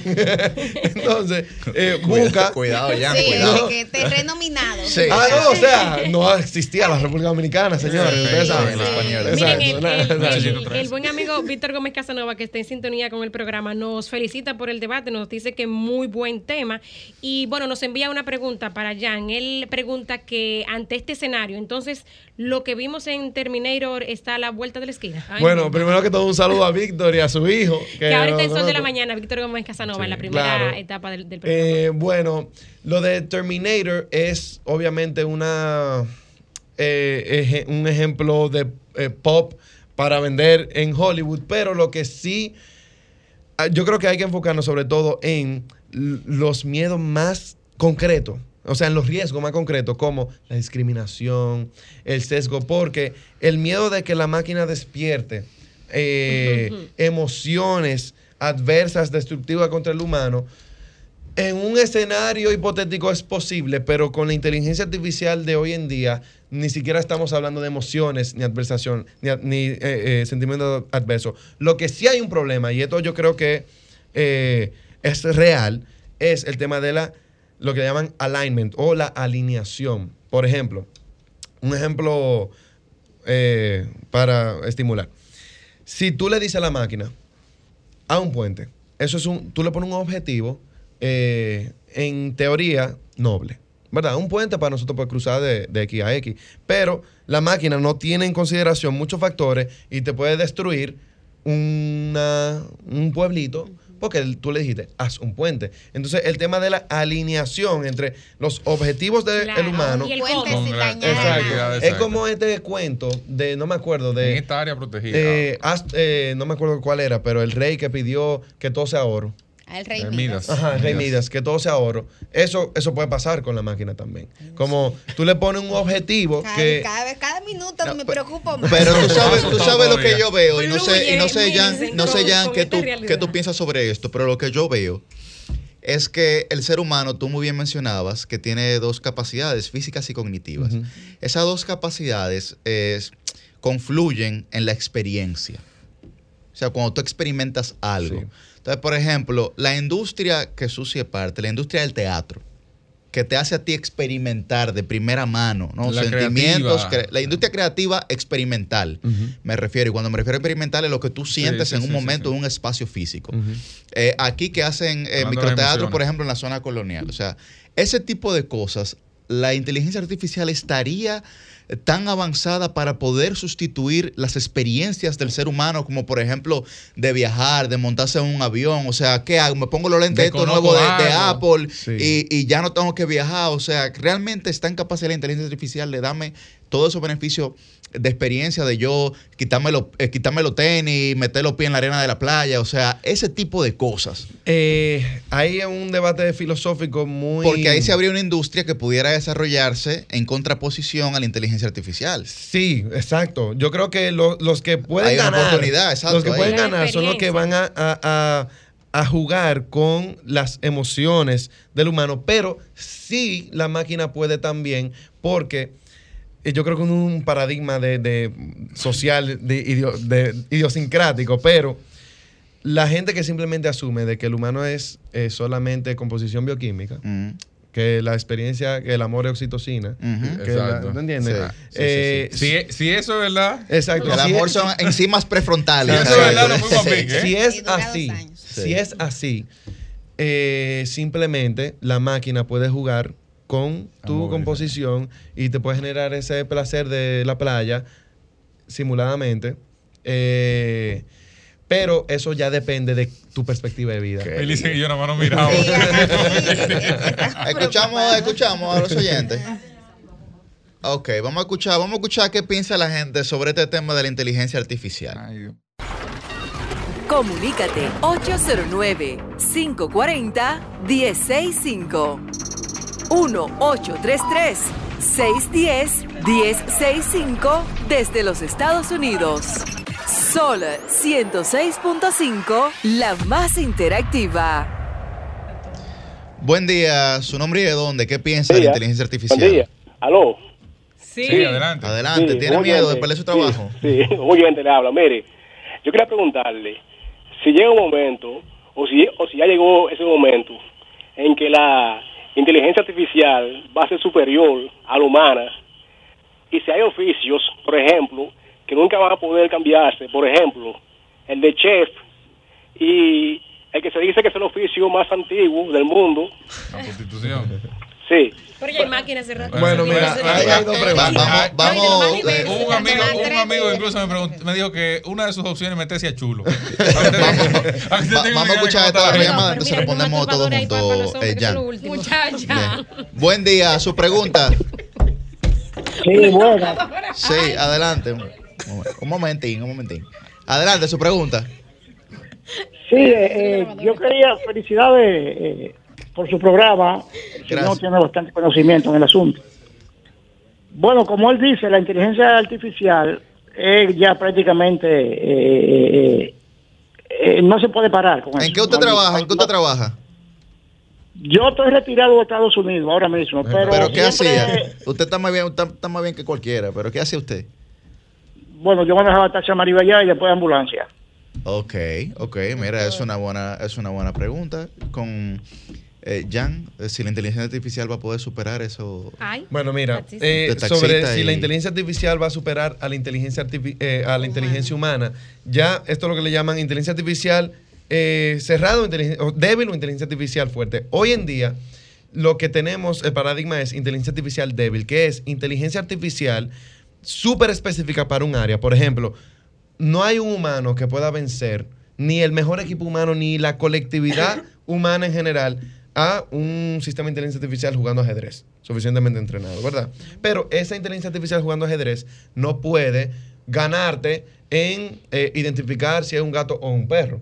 Aunque hay una inteligencia artificial que puede identificar un gato o un perro, esa inteligencia artificial no te puede jugar ajedrez. Sin embargo, lo que se le llama inteligencia artificial general, que es hasta hacia donde nosotros nos estamos encaminando, es inteligencia artificial que supera al humano en todas sus capacidades cognitivas.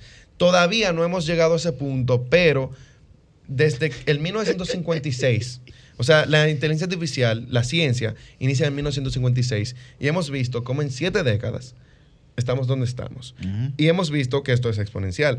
El humano evolucionó a través de millones de De años años, de sí, evolución es. biológica y la máquina lleva siete décadas y estamos donde estamos. Si tú extrapolas, o sea, si tú utilizas el pensamiento exponencial y la perspectiva a futuro, Prospectivo, el pensamiento prospectivo, sí, en, métodos. en años y en décadas vamos, podemos esperar el surgimiento de la inteligencia artificial general. Y de hecho, OpenAI, que es la empresa de Ajá. ChatGPT, y en general los que están a la vanguardia, ahora mismo la competencia que tienen es, y no solamente en las empresas, entre Estados Unidos y China, es quién que va a llegar al santo grial de la inteligencia artificial. Porque el santo grial es la inteligencia artificial general, que es una inteligencia artificial que supere al humano en todas sus capacidades cognitivas. ¿Y cómo se logra eso? Cuando tú desarrolles una inteligencia artificial que pueda automejorarse. Es decir, cuando pueda cambiar su código fuente para mejorarse- mejorarse. ¿Qué significa eso? Cuando una inteligencia artificial pueda crear Que pueda una crear. Mejor inteligencia artificial, por ende, Ella esta me- mejor inteligencia artificial puede mejorarse creando un bucle de alimentación exponencial y en materia de meses. Tú puedes, eh, de- lo teórico le llaman una explosión de inteligencia o lo que le llaman la singularidad tecnológica. Yuri, Bueno. Cristian y Francisco, creo que por fin encontré un tema en el que yo voy a ser extremadamente conservador. Bueno, Tengo nosotros, miedo. Nosotros antes de agradecerle a Jan por la magistral entrevista que nos ha dado el día de hoy, de verdad que muy buena entrevista. Muy, muy buena entrevista y la verdad que las líneas están llenas, eh, mujeres porque la gente tiene, la gente tiene mucha curiosidad Claro. sobre este tema porque es un tema que no se socializa regularmente Sí. y sobre, que el, con- y sobre el cual el conocimiento técnico también está muy limitado en nuestro país. Pero antes de despedir a Jan, si usted tiene cinco pesos, vaya a la bolsa e inviértalo en inteligencia artificial. Para que en 10 años o en 15 años, cuando su profesión no pueda trabajar, por lo menos se rentabilice lo poquito que usted tenía. Totalmente. Así que vaya, Ah, Eso sí me gusta. la inteligencia vaya, invierta sus dos o tres pesitos en la bolsa de valores, en alguna compañía de inteligencia artificial para que pueda tener rentabilidad en sus recursos. Porque la cosa realmente, siguiendo el análisis prospectivo, como bien señalaba Jan, eh, seguirá y aumentará. ¿verdad? Eh, Bueno, muchísimas gracias a Jan García Periche por habernos eh, dado esta entrevista tan aleccionadora y, y de tanta luz en este tema de la inteligencia artificial. Veo a Cristian como Preguntas, esperando. eh, don Cristian. Sí, don Cristian, ¿usted se va a dedicar a chulo? No, no. ¿Qué es no, esto, por favor? no, no, pero. Bueno, que él dijo que alguien se iba a dedicar a Sí, chulo con la no, un inteligencia amigo, un amigo. Ah, un amigo. Un amigo. Tengo la prueba ahí. Tengo el mensaje. Ah, muy bien. Ah, muy El bien. famoso amigo. Te- Tengo preguntas, pero no lo vas a hacer aquí. No. La voy a hacer a ChatGPT. Dame fuera. Sol 106.5, la más interactiva. Una emisora RCC Miria.